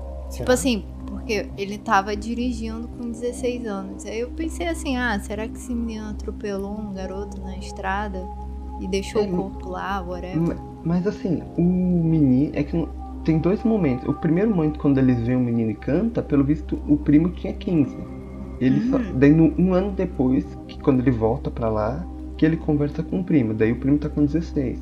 Não sei, será que ele com 15 já tava dirigindo e at- atropelando É, geral? Provavelmente sim, ué. Se É, isso fosse uma porque- história de ficção e tivesse escrito aqui esse detalhe de que ele com 16 anos já tava dirigindo e tal, pode ter certeza que isso ia ser usado no plot depois. Ia Com ser isso. certeza. Com certeza. É, cara, é uma coisa que é- é muito interessante. Filmes assim, geralmente, histórias no geral. Se você tem esses detalhes que o cara começa a falar muito, ah, você dirige, isso aqui, muito novo pra dirigir. Cara, Uhum. certeza que é o cara te jogando ali na hora, pra só depois você, putz, faz todo sentido. É, o lance dos setups e payoffs, né? Que tipo. Isso é, isso é muito coisa de filme. Porque num livro, por exemplo, ou numa série, você consegue ainda ter um- uma questão de desenvolvimento de personagem, desenvolvimento de arco, desenvolvimento de local. Então, tipo assim, não necessariamente uma informação que é dada num livro, por exemplo, de 500 páginas, numa frase, vai servir É. ao plot total, né? Mas Sim. em um filme, ou num curta, tipo, teoricamente, o que que é um bom filme, né? Um filme que. Não um bom filme, mas tipo, um filme que faz o mínimo em questão de roteiro e tal, e montagem. É um filme que tudo que, apa- que aparece, que é usado em tela, que é mencionado, é usado pro plot em algum ponto, tá ligado? Senão. Sim. Faz sentido pra é, adiantar a história, né? Exato. Senão você tá perdendo tempo, você tá perdendo tempo É. de tela. Geralmente eles fazem tipo duas coisas, né? Uma é a história e a outra é pra você conhecer o personagem. Então geralmente os primeiros cinco minutos do filme você conhece o personagem e o resto é pra história. Sim. Mas então é isso. Se fosse ficção, a gente já teria desvendado. Mas É. sendo real, eu diria que assim. ah, eles eram muito novos, só foram perguntar um ano depois. Se pá, tipo assim, você se lembraria de todo mendigo que você já viu? Mas não era um mendigo, era uma criança chorando tão alto que o garoto tinha que cantar balão mágico pra É. abafar o choro da criança. É. Ah, mas assim, eu acho que a grande questão é que foi algo tão estranho que ficou na mente do tanto do- de quem relatou quanto do primo lá. E eu acho que é uma coisa que até que eu tava lendo. Pena que o Dark Knight não tá aqui, porque que eu li lá o livro do Bardão. Hum, E ele fala disso, de que, ó, ele fala assim, ó, nem, nem sempre, tipo, obsessão, essas coisas, maldição, é alguém que fez de verdade. Ele fala, tem isso. Mas muitas vezes, tipo, a pessoa que é meio desequilibrada, tem alguma coisa que dá um gatilho, e a pessoa começa a criar essa obsessão de, tipo, tô amaldiçoada, tem alguma coisa assim sobre mim e tudo. E isso vai gerando, e ele fala, isso pode gerar um comportamento destrutivo que pode levar até a morte. aí. Cadê Ele- Saori? O nome disso é psicose, gente. É, Pois é. Aquele, aquele filme do Hitchcock, muito bom. Sim. Não, é. Então, no paradigma energético, né? Porque. O que, que é o vampirismo energético, né? A obsessão, obsessor. É essa entidade que ela vai Tipo assim, o, o, o que é quando uma pessoa faz vampirismo? A pessoa ela tenta projetar um bagulho ruim, escroto pra você, pra que essa energia densa que você tá produzindo, pra que ela chupe isso, né? E use isso em alguma parada, assim, tipo, sei lá. Nossa, guerra agora na Ucrânia, estão bombardeando civis. Aí, nossa, vou chupar essa energia de desespero, de caos e vou fazer uma magia bolada usando isso. Essa é a ideia, né? O, o princípio teórico. É, pelo menos os mais básicos, assim, tipo, não é nem de usar essa energia pra alguma coisa, é tipo alguém tá viciado nessa energia, tipo, é, conheceu, tipo, na vida dele foi só isso, então a única coisa que conhece, tipo, eu lembro muito bem, tipo, que no espiritismo eles falam assim, pá, o cara era fumante em vida, vai ficar perto de alguém fumando, depois Sim. que, ele, depois que ele morre ele fica perto de alguém fumando. O cara que bebia muito fica perto de alguém que bebe. Então você poderia pensar, um cara que é, se só sabe a guerra e coisa assim, vai ficar na guerra. Sim. Mas tem também o, o pensar lá, os bruxão que, oh, vou usar essa energia aqui pra alguma coisa. Então, é porque eu veria essa. Se fosse uma entidade mesmo, que ele teve contato, eu veria mais como. Eita porra, tá caindo tudo aqui em algum lugar. É entidade. Mas. É. Como que é mesmo? Apopantos Kakodaimonos? Isso, Apopantus Cacodaimus. Que isso? É um banimento. É. Como que Pra é? afastar A todos os espíritos. Sei lá. do mal. É, exato. É, porque Kakodaimos é espírito do mal. Sim. Espírito do bem é o Agathodaimos. Hum. Agathodaimos. É, de É que- Daimons de Daimon mesmo, né? É, que Daimon é é espírito, não é tipo, demônio. É, Sim. é muito doido. Sim. Você, eu tenho, eu tenho Daimon tatuado. É, Olha o só. Daimonia. Eu Daimon. Putz, o que, que era o daimônio mesmo? Tipo, Cara, é aquele princípio aristotélico? Se eu Acho que é não platônico, engano, não sei. Platônico. É, de que a, a felicidade última é você ter conhecimento sobre as coisas e você mesmo. hum, legal. É, o Daimonia boa acho que total. vem, é socrático. É. Mas enfim. Inclusive, o Sócrates, ele dizia que conversava com... Tinha um daimon que, que ele conversava com, com ele e que instruía ele. Hum, aí, ó. Hum, olha, era um esquizofrênico. É, inclusive, se você... Dependendo da... Se você pega, tipo... O Apologia ao Sócrates, dependendo da tradução, eles usam daimon. Mas, geralmente, eles, eles colocam como ser luminoso. Uhum. Faz sentido. É uma tradução decente até. É, que é pra pegar mais o sentido. Se colocar daimon, vai perder o, o significado, né? Sim.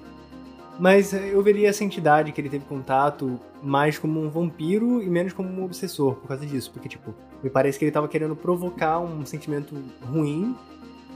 Tipo, que nem essa parada que eu falei do demônio no filme de terror. Saca? Que vai chegar e vai ficar falando coisas que ele sabe que vai te fazer ficar na merda, vai te produzir uma energia ruim. Pra ele poder se alimentar, chupar essa energia por algum motivo, sei lá. Sim, é mesmo. Porque o, o- a ideia do obsessor ele é mais reativo.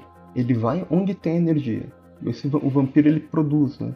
E o que ele fez foi tipo, produzir, tipo, ó, aquele lá é alvo fácil, vou provocar pra poder ele. pra extrair o que eu preciso. Porque, cara, olha o nível de impacto emocional que teve no moleque, né? Porque ele fala que anos depois ele falou pro primo que sonhou que o menino parecia falava que perdoava eles, né, e tal. E o É. primo chorou, tá ligado? Um cara, um homem adulto, Não, anos e- depois do bagulho, chorou. morreu. 22 anos? E morreu em paz, entendeu? Não, ele, ele, Não, ele morreu Sempre- jovem. ele sempre Mas- soube que, que ele mentiu, que ele falou. Ah, será? Acho que ele sempre soube que eu menti. Ah, Enfim, fica aí. vamos pra próxima história.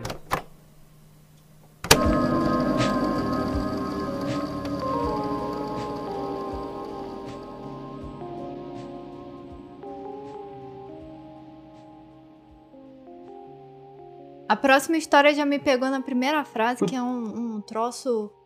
É, Só uma coisa, deixa eu ver aqui, que eu acho que eu me perdi aqui nas, nas é histórias. do Ticho Guanduk. Nossa, é. como que escreve Duk. isso? Ó, pesquisa Ban- assim, ó, pilar da criação, tudo junto. Pilar da É. criacão. É o de baixo, que é esse Twitch Kwang Duk, que é a foto do Barack Obama rindo. Nossa, Ok, né? e lá. Eu e minha esposa estávamos vendo TV na sala. Eu percebi algo passar embaixo da mesa, mas como temos três gatos, achei que fosse um deles. Tinha uma gatinha deitada dormindo do nosso lado. Hum. Minha Os esposa gatos. falou. Pois é, gatos everywhere. Minha esposa falou pra mim: Olha, eu olhei pra mesa. Do lado tinha uma garrafinha d'água, e a água dentro estava balançando. Como se algo tivesse quase tombado a garrafinha e ela não tivesse caído, mas a água dentro ficasse balançando. Aí ela me perguntou se eu vi algo passar. E eu falei que sim, e falei: Achei que era Juju. Juju é uma das nossas gatas. Não a que estava deitada no sofá, claro. Aí ela levantou, foi no nosso quarto e os outros dois gatos estavam lá. Juju e meu outro gato dormindo em cima da cama. Já tô chorando.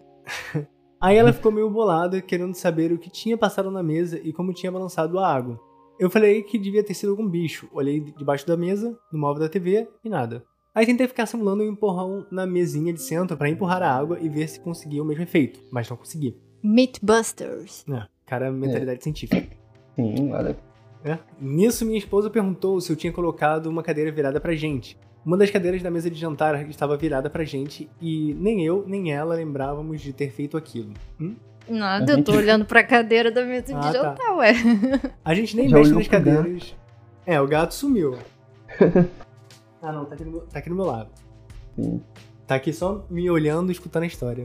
E rindo por dentro. É que ele tava só ouvindo. Regurgizando. Hum, eles têm medo disso, já sei o que eu vou fazer. Ai, ai. Tá, aí a gente nem mexe nas cadeiras e tal. A gente tava vendo um documentário de serial killer. Ela começou a ficar bolada e quis parar de assistir. Eu tentei racionalizar e explicar o que tinha acontecido, como a gente viu algo passar ao lado da mesa, a cadeira virada, etc. Mas confesso que ficou difícil. Sou muito racional e também não tinha uma explicação muito plausível. Aí eu fiquei zoando, falando que era o Gasparzinho e tal, mas ela ficou bolada e não achamos uma explicação para o que aconteceu. Ah, é, ok.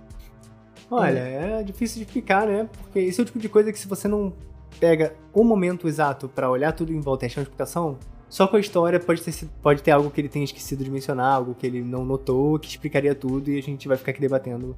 Eu tenho duas opiniões. Um, um fucking ratão passou e, e mexeu na garrafa e eles viram assim um vulto que só torna as coisas melhores do que a minha segunda opção, que é uma porra de um vulto que eu fico vendo que engatinha e tem cabelos desgrenhados. Isso. É, Você Então, assim, vendo? exatamente. Eu vejo as coisas engatinhando assim, é sempre essa porra dessa mulher com cabelo desgrenhado engatinhando. Mas é uma mulher mesmo? Tipo, tamanho de mulher? Aham. Puta. Você tá vendo chamada aí, caramba, hein? Tipo isso. Não, mas é um cabelo meio curto, selvagem, sabe? ah, tá. Então é tipo criança selvagem, né? é, um tipo isso. L'enfant sauvage. Tipo isso. Tipo, às tipo Mogli. O Mama. É, mama, um negócio É, assim. Que tem. Tem várias lendas né, de, de- dessas crianças selvagens. Por isso que eu falei em francês aí, o lof, no máximo que eu consigo. L'enfant Sauvage. sauvage. É que eu não, eu não sei francês, então né? Fica cagado. L'enfant sauvage. Hum. Ó, eu só conheço Omelette do Fromage. é a única parada. Quem lembra aí, Dexter? É, Mas enfim. putz. Ó, eu tenho umas histórias parecidas. Isso com gato é clássico. Tipo, já rolou também quando eu morava ainda lá em Teresópolis, né? Eu, assim, em algum lugar, aí rola algo, tipo, uns barulhos e tal, alguma coisa. Aí eu falo, ah, é o gato. Aí eu saio do. Tipo, eu tô no meu quarto, dá um, uma- alguma coisa cai, fala, beleza, é o gato. Aí eu vou pegar uma água. Aí eu saio, aí quando eu abro a porta, tá o gato deitado, assim, no sofá. Tipo, não era. É você. Foi o gato. Tá maluco? Puta Entendeu? que pariu. Uh-uh. Mas Tipo. sabe, sabe uma coisa que eu percebi ao longo desses anos? Geralmente o pessoal que tem liga- faz magia, ligação com essas coisas, começa a ter coisas estranhas. Parece que tipo começa a atrair. E se você não, não faz tipo limpeza e banimento constante, o negócio, o negócio fica assim mesmo, começa a, a ter essas coisas estranhas assim. Ah, eu não faço porra nenhuma. A minha esperança é que o Pedro faça pra mim É, todos então, os dias. você você tem que. O Pedro ele tem que fazer a higiene espiritual do casal. É, eu faço às vezes aqui, já fiz, mas. Fazer Não um- todo dia. da- daqui a pouco você vai ter que fazer o, a limpeza de pipoca. Já viu? Não. Você, você estoura a pipoca, põe no chão da casa inteira e daí você varre ela, tipo, de trás pra frente Aham. e depois joga a pipoca fora. Ah, sim. Só que daí você, já vai que é pra a pipoca pegar energia. Tipo, Tá maluco. nu- nunca fiz isso, mas. mas que é uma coisa Mas tipo então- afro, né? Eu tenho um banimento discordiano total. Que é Opa. tipo, quando eu vejo essas paradas e tal, quando eu tô sentindo alguma coisa, eu literalmente faço isso, juro. Não tô de sacanagem. Eu fico falando na minha mente várias vezes. O Mobuga é feio de tal. O Mobuga é feio de tal. Então, isso E é um funciona. bagulho. Isso é um bagulho, não é? É, a gente já viu que é um mantra. É, e o Dark Knight é que faz muito tempo, mas é, tipo, acho que lá pra 2017, né, eu lembro que fazia pouco tempo que eu conhecia ele. Ele tinha isso de usar esse mantra do, do tio pra, pra, pra proteção. Caralho, é realmente um, um banimento. Sim, a tradução é espíritos, demônios, fantasmas e monstros caem fora. É, olha só. É em cantonês. Yumogil Guai Fai Jizao, que é tipo ah, o de verdade, né? É. Não, mas tem que. Em chin... Ela em cantonês, nas línguas chinesas, tem- é pior ainda. Não, eu sei que Tem que ser cantado, né, cara? Ji é, é Zi e Zao é Zao, com D. É tipo, quando é ZH é com som de J, quando é com J é com som de DJ, quando é X é um som meio estranho de, de Z, meio CH. Tem, tipo, tem essas coisas das transliterações. E também tem uma coisa, né? Opa. Não, ela não tá lendo de verdade. Sim. Hum, Que isso é o chinês. Bota simplificado. É, tradicional. Né? Não, também não tá falando. Ela não... Esse negócio não tudo. funciona. Isso é fake, fake. Fake. É. Fakezão. Putz, pera, é que... Ó, agora, agora foi. Agora deu pra entender. Reconhecer, dá pra reconhecer. Né? É. Mas, cara, eu tenho umas histórias que rolavam lá em Teresópolis. Teve uma vez, quando eu tava namorando Maria a primeira vez, que eu acordei pra ir pro colégio. E aí, nessa época, eu tinha um celular muito fodido. Então, tipo assim, eu tirei algumas fotos na época, mas conforme esse celular se perdeu aí no tempo, eu perdi essas fotos. E eram fotos ruins. Mas enfim. Eu acordei pra ir pro colégio, sei lá, seis da manhã, saí de casa. Cheguei no portão, tinha um cavalo. Eu lembro vi- disso. Você lembra? Caraca. Aí, tipo, eu olhei lá de baixo, vi que tinha um cavalo. Bem na porta, assim, ele tava colado com o portão. Aí eu pensei assim, putz, será que eu vou conseguir sair, né? E, e, Porque- tipo, não é roça o suficiente pra ter um fucking cavalo. Não é, nem um pouco. E é numa colina. É, numa colina e não é, tipo, é uma puta subida e não é nem um pouco roça. É, tipo, no meio é, da cidade. É. E aí, beleza, eu fiquei com medo do cavalo me dar uma dentada, sei lá, porque ele tava realmente colado com a porta. E é um portão assim varado, né? Então dava pra ver do outro lado.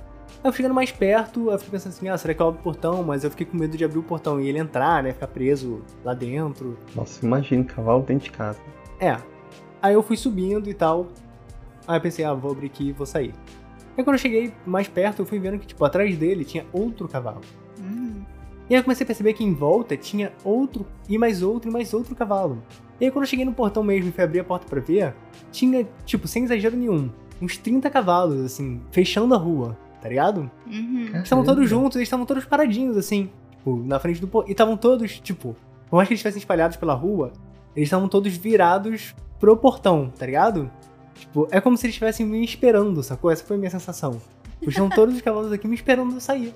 E aí eu teve aquele momento mega, tipo, Twilight Zone, assim, que eu abri o portão e eu fui passando no meio dos cavalos. E aí eu peguei o celular e comecei a, tipo, tirar foto, filmar. E, tipo, cara, ninguém nunca vai acreditar. Quando eu falar que hoje eu acordei e tinha 30 cavalos na porta da minha casa, tá ligado? Na puta que pariu. E é Hum. isso. E foi real, porque, tipo, eu lembro que a gente ia pra escola junto. Eu lembro exatamente disso agora que você falou. A gente ia pra escola junto, né? Ele sempre chegava lá em casa atrasado. Minha casa era, tipo, do lado da escola, né? Ele sempre chegava atrasado e eu tinha que esperar por ele. Então eu chegava atrasada na aula por causa dele. Eu sempre ficava puta. E aí ele chegou atrasado, como sempre, e ele fala: Caraca, você não vai acreditar, tinha um monte de cavalo na minha rua. Aí eu, ah, vai tomar no cu, né?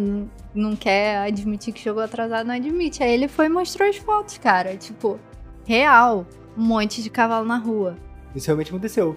E é algo que se eu tivesse na época trabalhando com magia, alguma coisa, principalmente, imagina um Daimon, assim, da OS e tal, eu iria totalmente, né, É, Atribuir a porque isso. tem, tem muitos que tem, tipo, formato de animais e tudo. E, Sim. cara, que você falou isso, é que acabou sendo de verdade. Se você tivesse tecido e o cavalo tivesse sumido, que era o que eu tava pensando no começo, que tem um filme que é O Ritual, tem até no Netflix. Acho que a gente já viu, né? É, acho que É. sim. Que tem uma cena desse filme que tem um. que o cara tá na- no quarto do hotel, ele olha pra baixo, tem um cavalo. Daí ele desce, não tem um cavalo, mas tá a marca da, das patas na neve. Hum. Uhum. É, doideira? Não, mas não foi É. tão assim, mas foi bizarro. Mas tem outro filme que tem um cavalo num quarto que é muito simbólico. Fica aí. Porra, não é pra falar. Ah, tá. É, eu não ouvi, mas. Nunca viu o Poderoso Chefão? Não, não, não ouvi. Ah, Ah, é tá. Poderoso Chefão. Ah, tá. É, o cavalo É. na, na cama do cara. Putz, cara, eu não lembrava dessa cena. Porra! Mega impactante. É que faz muito tempo que eu vi Poderoso Chefão. Eu tinha que chamar minha mãe e meu pai pra participar de uma edição, porque eles têm histórias muito boas. Não, tua mãe. Meu é, Deus. minha mãe é sinistra, essas histórias. Eita. Que ela é espírita e tal, ela fala que ela é médium, vê os bagulhos, né? Aí tem um milhão de histórias de coisas Ah, bizarras. Cara, eu também, que eu, eu trabalho um tempo no centro espírita, eu também cheguei a ver umas coisas mexendo assim. Você, você parava assim, tipo, cara, como que fez isso? Sim. Não, uma vez, tipo, tinha uma prateleira lá na sala que a gente tá tratando a pessoa e, cara, a pessoa muito pesada, sabe? Quando sente energia pesada, sente o ambiente denso. Sim. E daí tava ali tudo de boa. De- e a gente geralmente deixava os copos d'água lá é, naquela prateleira. Cada um tinha o seu copo.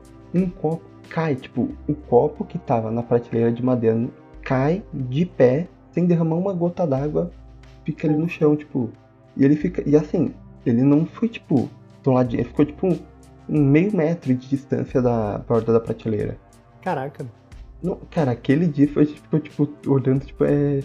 Depois que essa pessoa saiu, a gente fe- fe- fez uma limpeza extra no, no lugar ali pra, tipo, vamos por precaução, né? Né? é, tipo, minha mãe fala, né? Também não sei se é verdade, mas. Minha mãe fala que ela ia no centro lá e ela pedia, tipo, pra mulher. Tipo, ah, ela foi a primeira vez no centro, né? Ou foi falar a primeira vez com a mulher lá, enfim. Era alguém que não conhecia ela. E aí ela perguntava sobre mim, assim. E na época eu ficava em casa tocando guitarra, né? E tal. Tocava guitarra a tarde inteira quando era adolescente. E aí a pessoa falou, tipo, ah, eu tô vendo que ele tá tocando um instrumento. Tá ligado? A pessoa. Eu tô vendo que seu filho tá tocando punheta no quarto. Exato. Não, Isso. ela tava querendo dizer que você tá tocando violino, até que você entende. Ah, aham. É. Mas enfim, sempre tem essas histórias de médium, né? Mas a história que eu ia falar que parece com essa que a gente leu é uma história da minha mãe, do meu pai, de quando eu não era nascido, mas a minha irmã já era e tal, a gente era bem pequeno, minha irmã é dois anos mais velha que eu. Caramba, eu nem lembrava que você tinha irmã. Pois é, ela é muito ausente, ela é psicóloga formada agora, pelo grau semana passada. Depois de 10 anos fazendo faculdade federal. É, Mas é, enfim, Cara, mas é aquilo, né? Federal. Se você não Exato. pegar nenhuma DP, você se forma em 8 anos, num curso de 4. pois é. Exato. Mas enfim, né? Ela se formou agora e tal. Enfim, isso é- a existência da minha irmã é irrele- irrelevante pra história. Mentira, não tanto, porque tem uma Nossa. participação ali. Enfim, olha como a vida é cíclica. A gente tá morando agora num lugar aqui no Rio. Esse lugar onde essa história acontece, ele fica, tipo assim, a 500 metros de onde a gente tá agora. Uhum. E isso é totalmente por acaso. Tipo, não foi nem um pouco planejado. É a poucas ruas, o prédio, que, que eu nasci, tá ligado? E eu não vim aqui há. Quanto tempo? 18 anos, sei lá. Enfim. E ele não veio aqui pra escolher o apartamento. Sim, eu nem escolhi o apartamento. Foi totalmente a casa. Mas é, é, meus pais estavam lá nesse apartamento e tal, e todas as janelas tinham grade justamente porque. É, aquela tela, né? Porque ele tinha acabado de ter filho e tal, muito pequeno, eles botaram rede em tudo. Tudo com rede, beleza. Aí minha mãe tava no quarto, assim, do lado da janela, passando roupa, né? Perto da janela, não sei se é exatamente do lado. Ela tava passando roupa e tal, aí vai, passa roupa, e aí minha irmã tava assim do lado no berço, né? Aí ela ia, passava um pouco de roupa, ia lá mexendo na minha irmã, via se tava tudo bem e tal. Aí tava fazendo isso. Aí vai, pegava uma roupa, passava, dobrava, botava assim do lado. Aí virava de novo pro ferro e ia passando. Tal. Numa dessas, quando ela foi virar assim pra mexer na minha irmã e ela virou de novo pras roupas, tinha um passarinho sem a cabeça em cima das roupas. Puta que pariu. Eita, E não, é, e não tinha sangue, sacou? Não tinha sangue nenhum. Era só um passarinho sem cabeça. E aí, tipo, ela foi, começou a gritar e tal, chamou meu pai, né? E aí meu pai fala que ele foi lá tentar racionalizar, tentar entender o que aconteceu. E aí, tipo, eles começaram a pensar, né? Será que um passarinho no O que você se era- virou... era um corpo mesmo, tipo, era físico, não era só. Sim, Então, exato, era. Depois eles foram lá, pegaram e, tipo, era. Jogaram tava lá, fora. tá ligado? É. é. E aí ele começou a falar que, pensar, né, se, ah, será que ele agarrou aqui na tela? E aí a tela decapitou ele, e aí ele caiu a cabeça pra fora e caiu o corpo aqui, e caiu justo aqui em cima, tá ligado? Mas Só que toda sei ter expli- sangue. Exato, e toda explicação tu força muita barra e nada explica 100%, porque exatamente teria sangue, teria alguma coisa. Ué, eu tenho a explicação 100%. Então, a Exato. explicação que eu dei, quando meus pais, porque eu sempre fui muito cético, né? Quando meus pais me contaram isso, qual foi a explicação que eu dei? Talvez passou um outro pássaro, um gavião, alguma coisa assim, carregando esse pássaro que matou, Uhum. deixou cair, e aí o ângulo que ele tava voando fez com que ele fizesse esse movimento, que tipo assim, ele tá indo pra frente e caindo ao mesmo tempo. E aí ele passou pela rede, entendeu? E caiu dentro do quarto ali em cima. Qual era o andar? Ah, sei lá. Alto? É, bem alto. Bem alto. Então não foi um macaco. Não, não foi um macaco. Nossa, Eu acho que foi a sua irmã que catou um passarinho, Porra, arrancou a cabeça dele, bebeu todo o sangue do passarinho e deixou lá de presente pra sua mãe, igual um gato. É, né? Em Com dois anos de idade. a Exato. sua irmã, ela é um. Ela, como que eles chamam? Odor King? É uma coisa assim. que- É que- aquele pessoal que se diz que, tipo, é, é o, tipo, é um- é ET que nasceu no corpo de humano, mas tem alma de ET, que tem alma de animal coisa assim. Não, então, os, acho que é Chandelier. Deixa eu ver. I gonna swing through the chandelier. Foi isso que Nossa. apareceu aqui. Não, é, peraí. Quem fala disso é a Jill Chandelier. Fortune, naquele livro Autodefesa Psíquica. Tá ali em cima, chandelier. Chandelier? Sobe. Chandelier.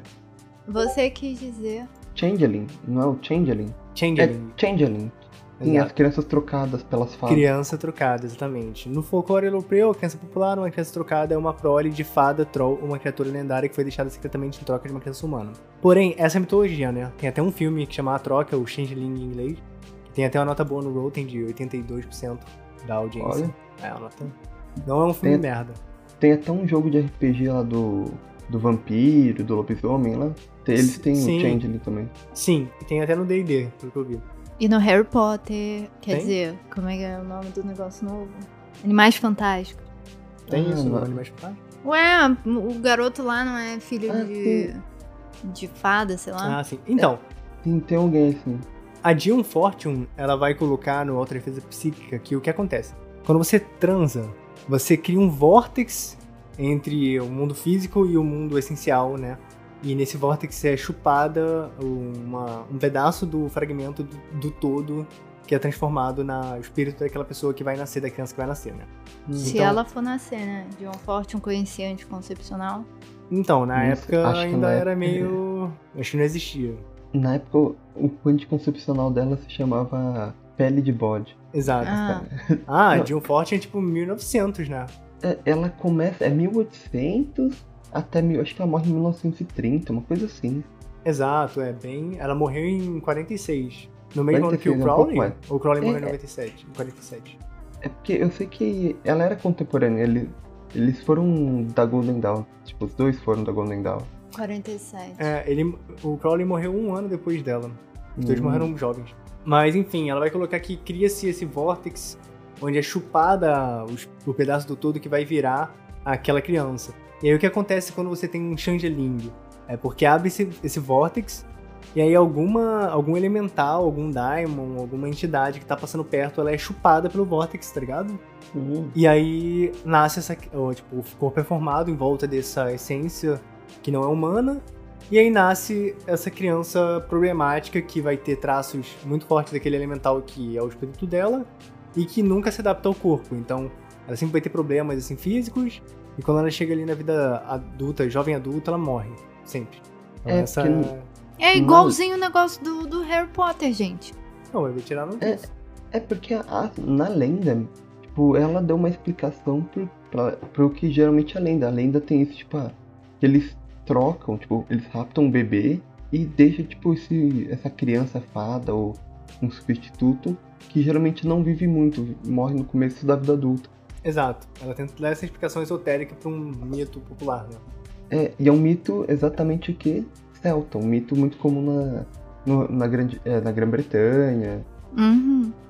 né, mas é que eu tava falando é uma coisa que deve ser um desdobramento disso, que hoje em dia eles chamam de Other Kin. Tipo, outro e Kin de parente. Que é gente que, tipo, é, eles falam, não, tipo, eu nasci com espírito de. de uma outra coisa, tipo. Que é, que é basicamente isso, só que não é, tipo. Pelo menos eu não lembro se, é fa, se eles falam de fada ou coisa assim. Sei que eles falam, tipo, nasci com espírito de vampiro, de lobisomem, de. sabe, de, de anjo, de demônio. Eu sou um dragão, eu sou. tenho espírito de dragão e nasci em corpo humano. Eu sou transexual. Nasci homem, mas sou mulher. Nasci com espírito de mulher. Será Então, que é isso, gente? Não, então, a Jill Forte ela aborda isso, por incrível que pareça. Hum. E ela dá a opinião medo. mais. Exato. Mais. É, porque eu, eu sei que ela é. Eu lembro que ela é bem conservadora, tipo, nessas questões. Exatamente. E o que ela vai falar? Que palavras da Jill Fortune, ok? Essa não é a opinião oficial do Discordcast, isso é apenas um retrato histórico. Ela vai colocar que quando a pessoa. Todo mundo tem uma alma, um espírito, que é o quê? Bissexual. Porque ele tem tudo dentro dele. Ele é que nem o próprio corpo. O corpo, ele nasce de um jeito igual. Ele vai Ele se não é desenvolver... bissexual, ele tem dois gêneros. Não, é, ela coloca com essa palavra, bissexual. Por quê? Ele Ah, vai se atrai por homens Porque ela tá querendo dizer que não é assexual. Não é que não tem. Ela tá querendo dizer que tem os dois. Não, mas os dois gêneros. Porque na época não existia teoria Na de época não existia isso, mas hoje em É. dia seriam os dois gêneros. Ah, Entendi. ela vai colocar que o, o espírito ele se desenvolve conforme o corpo também, pelo mesmo princípio. Então, começa igual e aí se desenvolve pra um dos lados. Uhum. E todo mundo tem os Hum. dois. Então, tipo, todo homem tem sua feminilidade e toda mulher tem sua masculinidade. Isso é normal, tem que ser equilibrado, tender mais pro lado de acordo com o seu corpo físico. Essa é a- o que ela coloca. Então, tipo assim, se você é homem, o seu lado masculino da sua alma tem que ser mais desenvolvido. E ela vai colocar que tudo no universo tem masculino e feminino. Isso não é só uma questão de sexo. Não, nisso ela tá certa. É, Tudo sim. tem masculino e feminino. Exato, que é ativo e passivo, né? Ativo e reativo, Sim. etc. Ela vai colocar que você tem essas variações em tudo no mundo, o ser humano é só mais uma representação desse lance, mais ou menos que nem o Kaibaron coloca, né? É uma questão bem comum, né, do, do, do misticismo. De você ter, tipo, ah, todas essas dualidades tem em tudo. Exato. E aí ela vai colocar aqui, quando uma pessoa é gay ou transexual ou qualquer coisa, o que acontece é que ela, tá, ela tem uma doença espiritual, onde o espírito dela tá, por algum motivo, por algum trauma, algum problema energético, acumulou energia no lado errado e isso pendeu pro outro lado, mas poderia ser curado ou desfeito caso você trabalhasse energeticamente para reverter essa polaridade, tá ligado? Essa é isso que ela, exatamente isso que ela coloca no Autodefesa Psíquica. Isso não são minhas palavras de novo. Nossa, John Fortune. Caramba. Imagine o seguinte. Imagine se o pessoal, tipo, o Malafaze, o pessoal soubesse disso, daí adaptasse e fizesse o, o cura gay evangélico, o passe. O passe de luz cura gay. É, quase isso. É, mas isso deve existir. É, eu eu é nunca verdade. convivi com isso, mas deve existir. É, tem a cura gay. A gente sabe que tem. Agora, qual é o princípio da cura gay se eles ficam botando foto de mulher gostosa? É, é, será que é tipo Laranja Mecânica? É, eles É. botam o cara assim, dão um Viagra pra ele e fazem aquela correspondência, né? Dá um Viagra, É. aí começa a passar. Gostosas da terceira via. Gostosas filosóficas. Aí vai passando umas frases assim, né? Com fotos de mulher de biquíni. Aí o cara já vai associando tudo. É, e daí quando é, tipo, se é um cara que é gay, daí quando aparece foto de homem gostoso, ele dá choque. Leva choque. Sabe o que eu acho engraçado? Que as pessoas é, têm essa visão de que o ocultismo, pelo menos eu tinha isso, né? Antes de, de conviver mais com as pessoas mesmo. O Pedro dormiu? Que Eu ouvi um ronco. é, o eu Pedro fumando. o meu pendrive. Ah, É. tá. Parece É, um ronco. Mas eu tinha essa visão, pelo menos, de que no ocultismo tinha mais gente assim, tipo. Vamos colocar brutamente de esquerda, sabe? Mas não, se você parar pra, pra pensar, tem muita gente assim, conservadora, pelo menos a galera mais tradicional, mais conhecida. É tudo conservador, né? É uma questão que até. que eu, eu tava vendo aqui no, no- lá no canal do Esotérica, né? que o cara é, um, é um doutor em esoterismo ocidental. Uhum. E ele falando que em- todos os os lugares que ele viu, assim, tipo, que ele já estudou, todas as tradições, geralmente o pessoal místico são os mais conservadores. Ele Sim. fala, tirando esse movimento New Age do século XX, geralmente os místicos são os mais conservadores. Ele fala, o pessoal que era mais a favor de cruzada na Idade Média eram os místicos cristãos. O pessoal mais a favor de, de jihad contra os cristãos eram os sufis. Você vai ver, tipo, budista também vai a favor de guerra, é, de guerra, que a gente pensa, ah, os monges budistas super tranquilos e calmos, mas o pessoal também era a favor, tipo, de guerra contra pessoas de outras religiões, de sectos diferentes. Inclusive até o nosso amigo lá, o Júpiter Banana, ele uma vez leu um trecho de um cara que é, tipo, muito famoso no budismo, lá no Oriente, que ele fala que o, o Dharma, né, o ensinamento do budismo, não poderia ser ensin- ensinado para quem não sente atração pelo sexo oposto. E que pior do que quem não sente atração pelo sexo oposto é quem não sente atração por sexo nenhum. Nossa. Caraca. Cara, completamente anti qualquer coisa. É tipo assim, você tem que ser hétero. Se você não for hétero. Você não é gente, você não é nem É tipo assim, você não pode aprender o, o Dharma, você não pode se liberar. Se você for então assexuado, pior ainda, você é pior que lixo. Caramba. É, é muito doido isso. Atualmente eu vejo mais pessoas de esquerda, mas geralmente não são tanto nas vertentes mais tradicionais. E geralmente você vê muito mais o praticante do que o cara que escreve livro e divulga. Sim, qual é o drama, na minha opinião, da esquerda com a espiritualidade moderna? Eu acho que assim, ah, o marxismo cultural, sem conspiração aqui. Marxismo cultural, a ideia de que tudo é dividido em classes, aí você tem o oprimido, o opressor, etc. Aí você vai ter héteros e homossexuais, mulheres e homens, trabalhadores e empresários. E nessa a galera vai pegar assim: ah, quem mais foi oprimido pra gente se apropriar aqui e fazer o curral eleitoral? Ah, nossa, as bruxas foram queimadas. Então eu sou neta das bruxas que vocês não conseguiram queimar. Eu sou oprimido também e vou aqui lutar contra a opressão católica, burguesa, capitalista, opressora. Acho que é isso, tá ligado? Aí a pessoa, o movimento se, tenta se apropriar também desse mesmo, desse núcleo.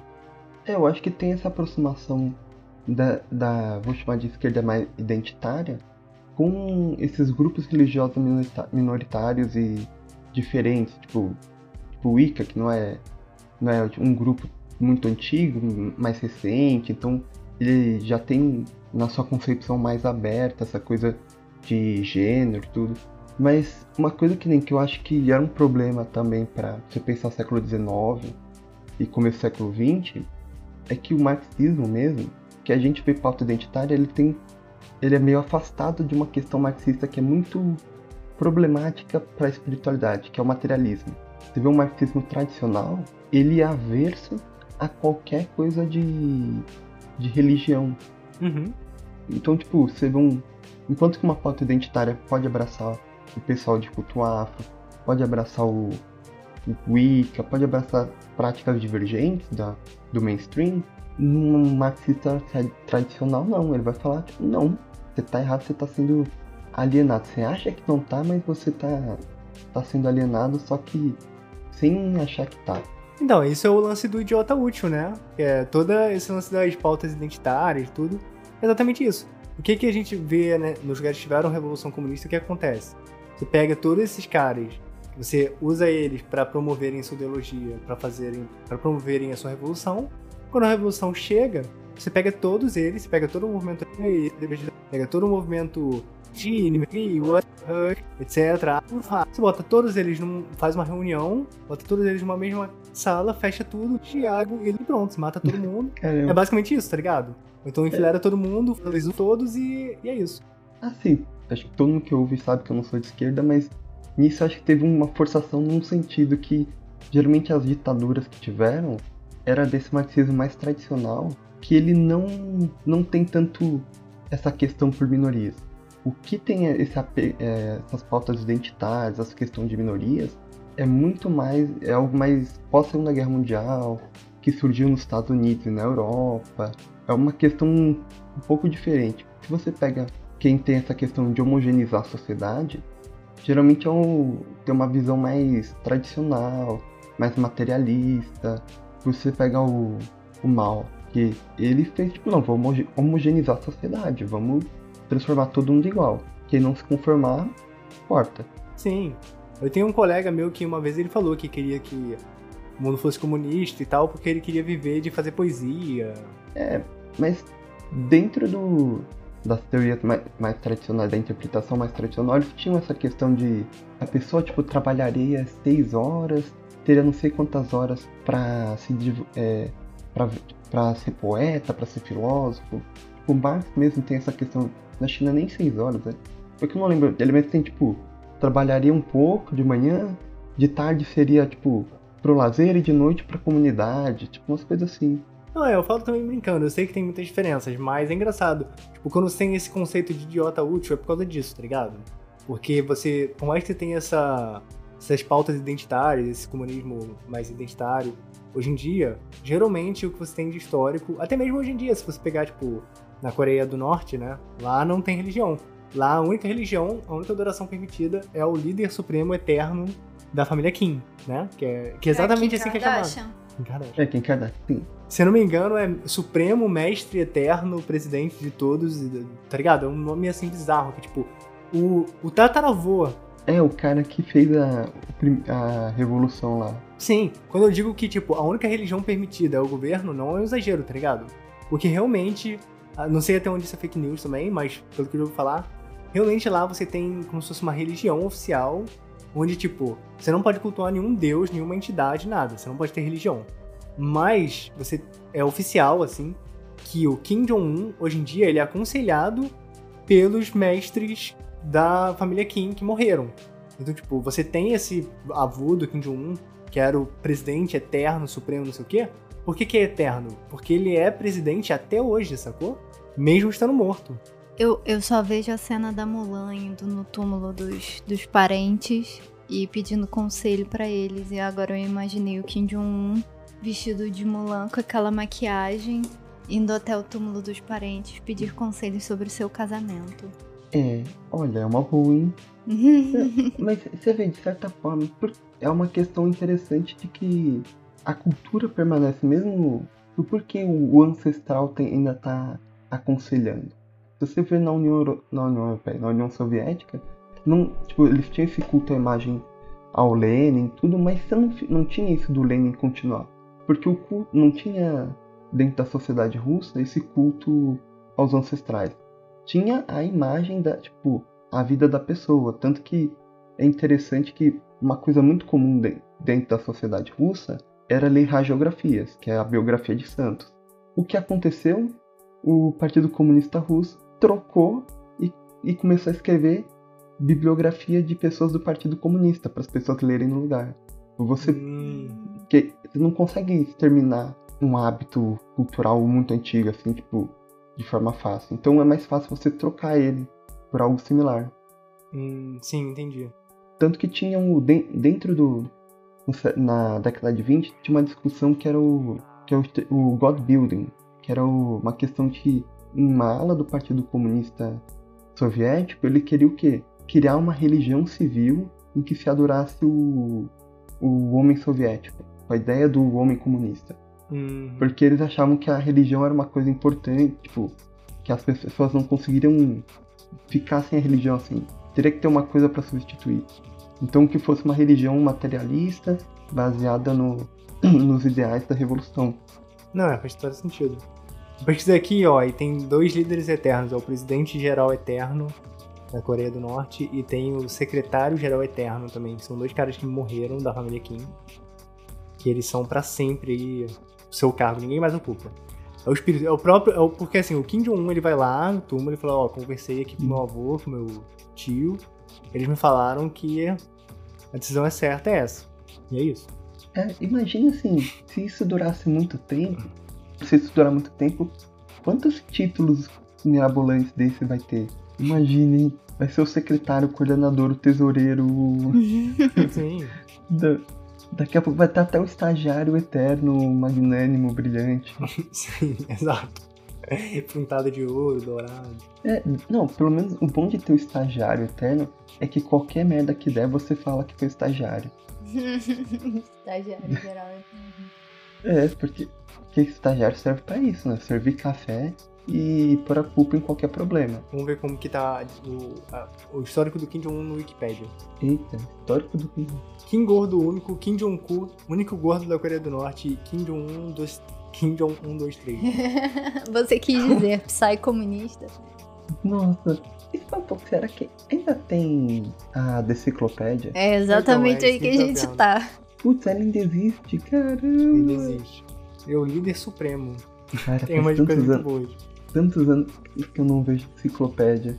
A grande fonte de conhecimento, porque todo mundo sabe que na Rússia a deciclopédia zoa você. Conheça também a versão oposta de Kim Jong-un no mundo do Contra. Kim, Kim Kataguiri. Perfeito, no mundo invertido, né? Kim Kataguiri é o líder É. supremo da Coreia do Norte. Não, cara, imagina o seguinte: o Kim, o Kim Jong-un fazendo que nem o, Kim Kataguiri e citando frase de anime. Nossa, perfeito. Citando o Sabe, Kakashi sabe, Sensei. Eu acredito. Sabe? É, ó, ó, a gente tinha que fazer Kim assim. Kardashian. Kim. Katupiri. Ó, não, é Kim Kataguiri. Tá até atualizado, porque, olha, você quis dizer nazista. Já botaram aqui, tá ligado? Muito bom. Ah, então tô atualizando mesmo, hein? Sim, não, é, tá bem atualizado. É, não, mas ele. Como que é o nome do. Tipo, deve ter um, um nome pro fascismo japonês, né? Que a gente É, só fez. Que a gente viu, fascismo italiano. É. Nazismo alemão. O japonês era o quê? Era. Puta que pariu, esqueci. Tem naquele livro O Homem do Castelo Alto. Cara, pior que eu, eu comecei a ler esse livro come- na se- no começo da semana. É muito bom. Eu, eu ainda li só 30 páginas. Nossa, mas olha como que é pesado o de enciclopédia. Biografia do Kim Kataguiri, né? Filho de uma puta com um pasteleiro desconhecido. Não, Namora... filho de puta com camelô, mãe desconhecida e um pasteleiro igualmente desconhecido. Gente, as pessoas escrevem muito bem. Namorado É. da gorda deputada Samuel Bonfim. Puta que essa foi. Perfeito.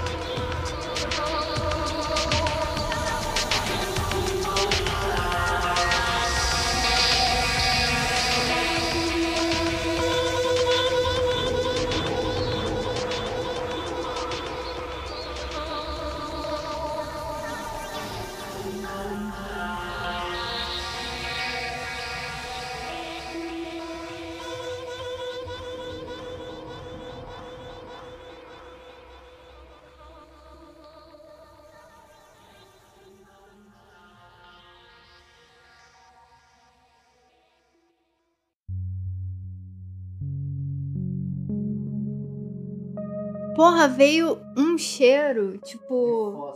Não, não foi cheiro de ralo, foi tipo. Foi quente, sabe? Putz, aquela bosta fresca. É, tipo, quente mesmo, sabe? Tipo, aqui tá calor, mas veio um, um ar quente. Cara, que doido, hein? Subiu o cheiro de fossa. Não era fossa, cara. Fossa é Ah. tipo. Sabe, sabe um, um sinal que é comum em relatos de aparição de, de demônios e seres bem pesados assim? Cheiro de carne Cheiro. podre. Exato, cheiro de coisa podre, principalmente carne podre. A Tá da maluco? Uma buga é feita de tal. É, ó, já vai. Não, ah, só uma coisa, Maria. Você falou que vê. Quanto tempo que você vê aquele bicho lá que você falou que é uma mulher com cabelo curto? A e vida arrastando? Caramba, a vida toda. E Uhum. você ainda não, nunca conseguiu conversar com ela, coisa assim? Não, ela não fala, ela só grita. Ah. Não, imagine, cara, que doido. Vê isso a vida toda, assim. E, e aparece quando? Tipo, do nada, tem um padrão? Nunca reparei um padrão, não. Tá de lua mesmo. Ela tá. Ah, quero aparecer, vou gritar aqui. É, mas tipo assim, eu- é. Normalmente, quando tá escuro Aham, aham. e é tipo mais escuro que o escuro, tipo o povo das sombras. Só que eu, eu sei o que é o povo das sombras, eu também já vi, dormindo e tal, né? Aquela situação toda que todo mundo fala. Mas ela eu vejo acordada, eu vejo. Eu vejo, tipo, na rua, sabe? Sim, caramba, é um, alguma coisa que tá te acompanhando mesmo, hein? Dá ah, um deve nome. ser. Dá um nome. Nome é uma coisa. Geralmente. É, é, geralmente você pede o nome, e- ou então você dá um nome às coisas. Pra você poder banir. Isabela. É não só pra poder banir, mas, mas para você conseguir con- é, ter o contato. E cara, se tivesse um, um ser desse me acompanhando, eu ia tentar, tipo, ô brother, chega mais aqui, vamos, vamos se ajudar aqui. Tem umas pessoas aqui que. Essa é a questão. Tipo, eu nunca tentei banir exatamente nada dessas coisas que me acompanham, sabe? Porque eu sempre achei que elas estivessem tentando me mostrar alguma coisa, sabe? Porque eu penso que esse tipo de coisa só tá desesperado por comunicação, por algum tipo de comunicação, sabe? Enquanto eu não conseguir é, nenhuma informação é, que possa ajudar isso, sabe? Eu vou continuar ali, tipo, interpretando onde que aparece, como que aparece, por que que aparece, tipo, o que que eu sonho quando isso acontece, entendeu? Tipo, óbvio que eu sinto muito medo, né? Mas eu não acredito que essas coisas possam me afetar fisicamente, sabe? É. E eu acho que é prudente você primeiro querer entender o que é. Às vezes Exato. você sai, tipo, aquilo. Às vezes a pessoa acostuma muito a ter um martelo e qualquer problema vira prego. Exato. Não é assim. É. Total. É que a gente vai, tipo, bane qualquer coisa. Às vezes você bane, às vezes você pode conversar, né? Tipo, ô, tudo bem? Como você vai? Sim. Sim. Lá vem o cheiro de enxofre. Olha, se for de enxofre, tá bom, hein? Até. Eu nunca cheirei enxofre. É, eu sabia. vai numa loja de macumba e pede, compra um saquinho de enxofre, é baratinho. Hum.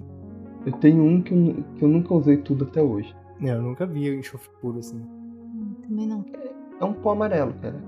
É, Só não, só não queime. Tipo, se você. tipo, Ele tem um cheiro forte, mas se você deixa no saquinho, de boa. Se você queima ele, putz, o cheiro Fudeu. empesteia tudo. hum, isso aqui. Sabe o que eu percebi? Quando a gente tá sem o Dark Knight, a gente divaga mais. Será Hum, que a mente de engenheiro focando as energias evita Com da gente certeza. divagar? A presença de um engenheiro faz toda a diferença, cara. Porque eu não sei você, mas aqui acho que é todo mundo de humanas, né? É. Sim. Mas então, todo mundo de humanas. É por isso. A gente vai ficar divagando ali. É, puxa aqui e tal, um lance meio Caetano. Hum, Hum, Não, vai ficar ali, não, mas ele usou a vírgula ali, é porque essa vírgula tá expressando a repressão que a sociedade faz com suas palavras. É Aquela vírgula ali é a representação da liberdade interrompida, né? A frase É, foi do- interrompida. Sim, Do sopro poético que foi castrado. Agora tá essa, parecendo essa psico... castração, a Saori agora. É, cadê ela? Qual é essa dessa castração? O que, que é esse sintoma, né? Qual é a causa desse sintoma? É, é, é xiste. É um xiste. É, é, é muito. Cara, é uma coisa interessante agora. Psicanálise. Se você pegar os termos da psicanálise e for usar eles tipo, de forma totalmente incorreta, tu- parece que você tá falando de sexo, né? Tipo, Ah, Sim. claro. é muito engraçado isso. Por que será, né? É, Freud.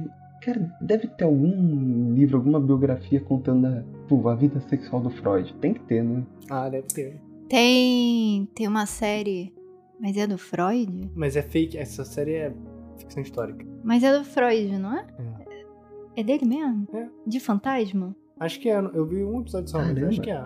Não. Freud fantasma. Putz. Não, então, tem essa série do Freud, que é ele lá, charlatão, forjando os bagulhos.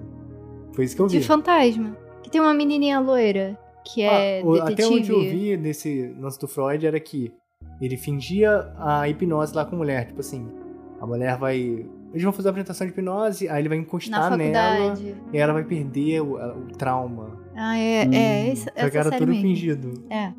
Aí ele cheirava pra caralho, ficava cheirando cocaína. É, isso, isso não tá errado. Freud realmente cheirava muito cocaína. É.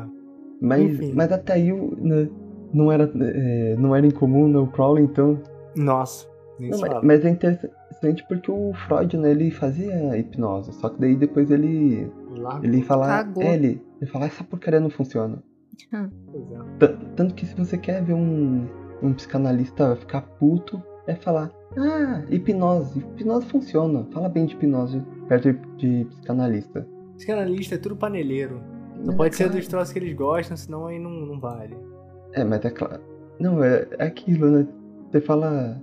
Ah, mas você não pergunta, tipo, o que que acontece, o que que é tem ou não. Você fala, Freud disse isso. Exato. Nossa, a gente Cadê? aproveitando É, que a aproveitando Saori que não a tá. Saori- Sim, se retirou. Aproveitando que a Saori não tá, eu acho que o Pyong Lee fez muito mais com a hipnose do que Freud com qualquer coisa. Acho que o Pyong Lee, com seu estudo de hipnose, fez mais pela psicologia moderna do que Exato. Freud. Sim. Olha Fica, só. fica com essa. É, olha, grande Pyong Lee. Não, como que é aquele. O Mr. M fez mais pela psicologia do que o. Com certeza. Eu ele- tenho ele traumas mostra- até hoje. Por causa do Freud? Não por causa do Mr. M. Ah, é, o Mr. Ó, o Mr. M Melhor fez era- mais pela magia moderna do que. É, do que coloque seu. Coloque seu magista favorito. Exato. A gente pegou. Ah, é, pra falar mal da Saori, vamos falar mal do querido Dark Knight, né? Mais do que o Bardon. Sim. Mr. M é mais mago do que o Bardon. Menino do Acre fez mais pelo hermetismo moderno do que Bardo. Nossa, essa foi boa. Eu vou aproveitar e, e falar bem de uma pessoa e já deixar aí o, o gancho para um próximo episódio. Mago Nanauê, do TikTok, fez mais pela magia moderna do que Crowley. É, vou convidar aí o Mago Nanauê. Fica. Nossa, nem Spoiler. esse. É que eu não tenho TikTok. A gente mandou lá. Caramba, não Vou lembro. mandar de novo, vou mandar de novo hoje. Em breve, É, Mago manda. Nanauê.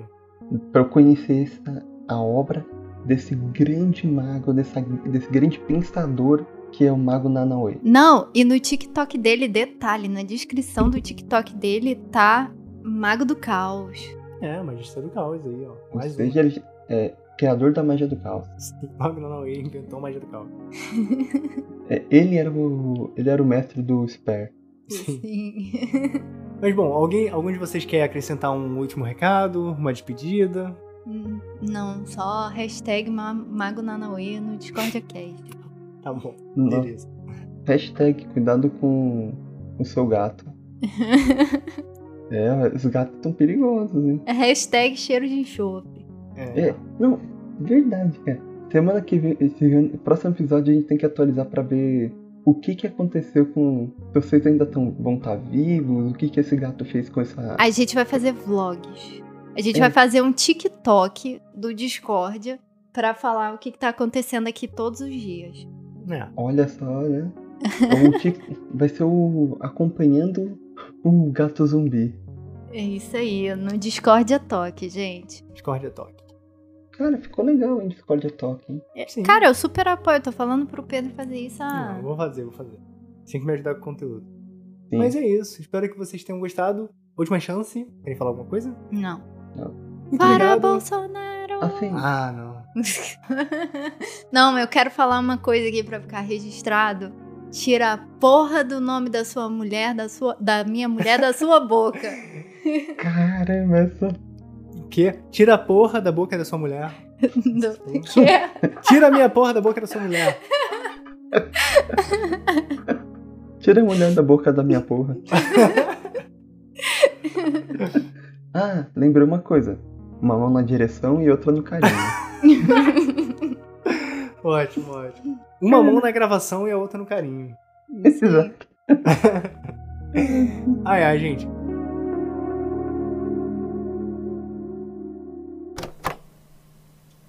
Ó, muito obrigado pela sua paciência, por ter ouvido o episódio até aqui. Se você gostou, não esqueça de compartilhar com um amigo seu.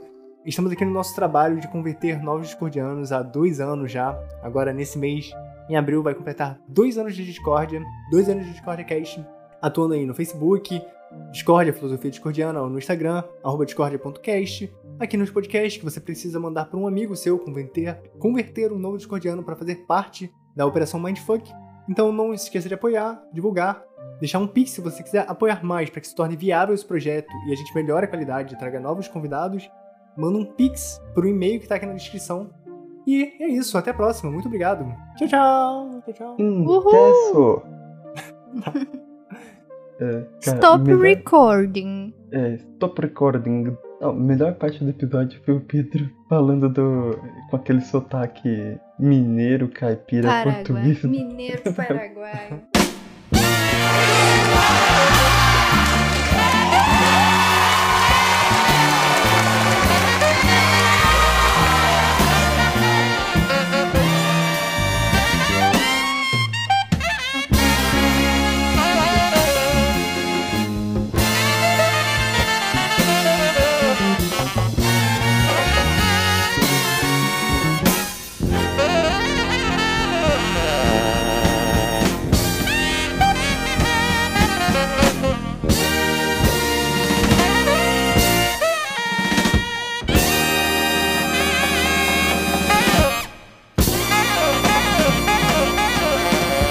Passa esquisita!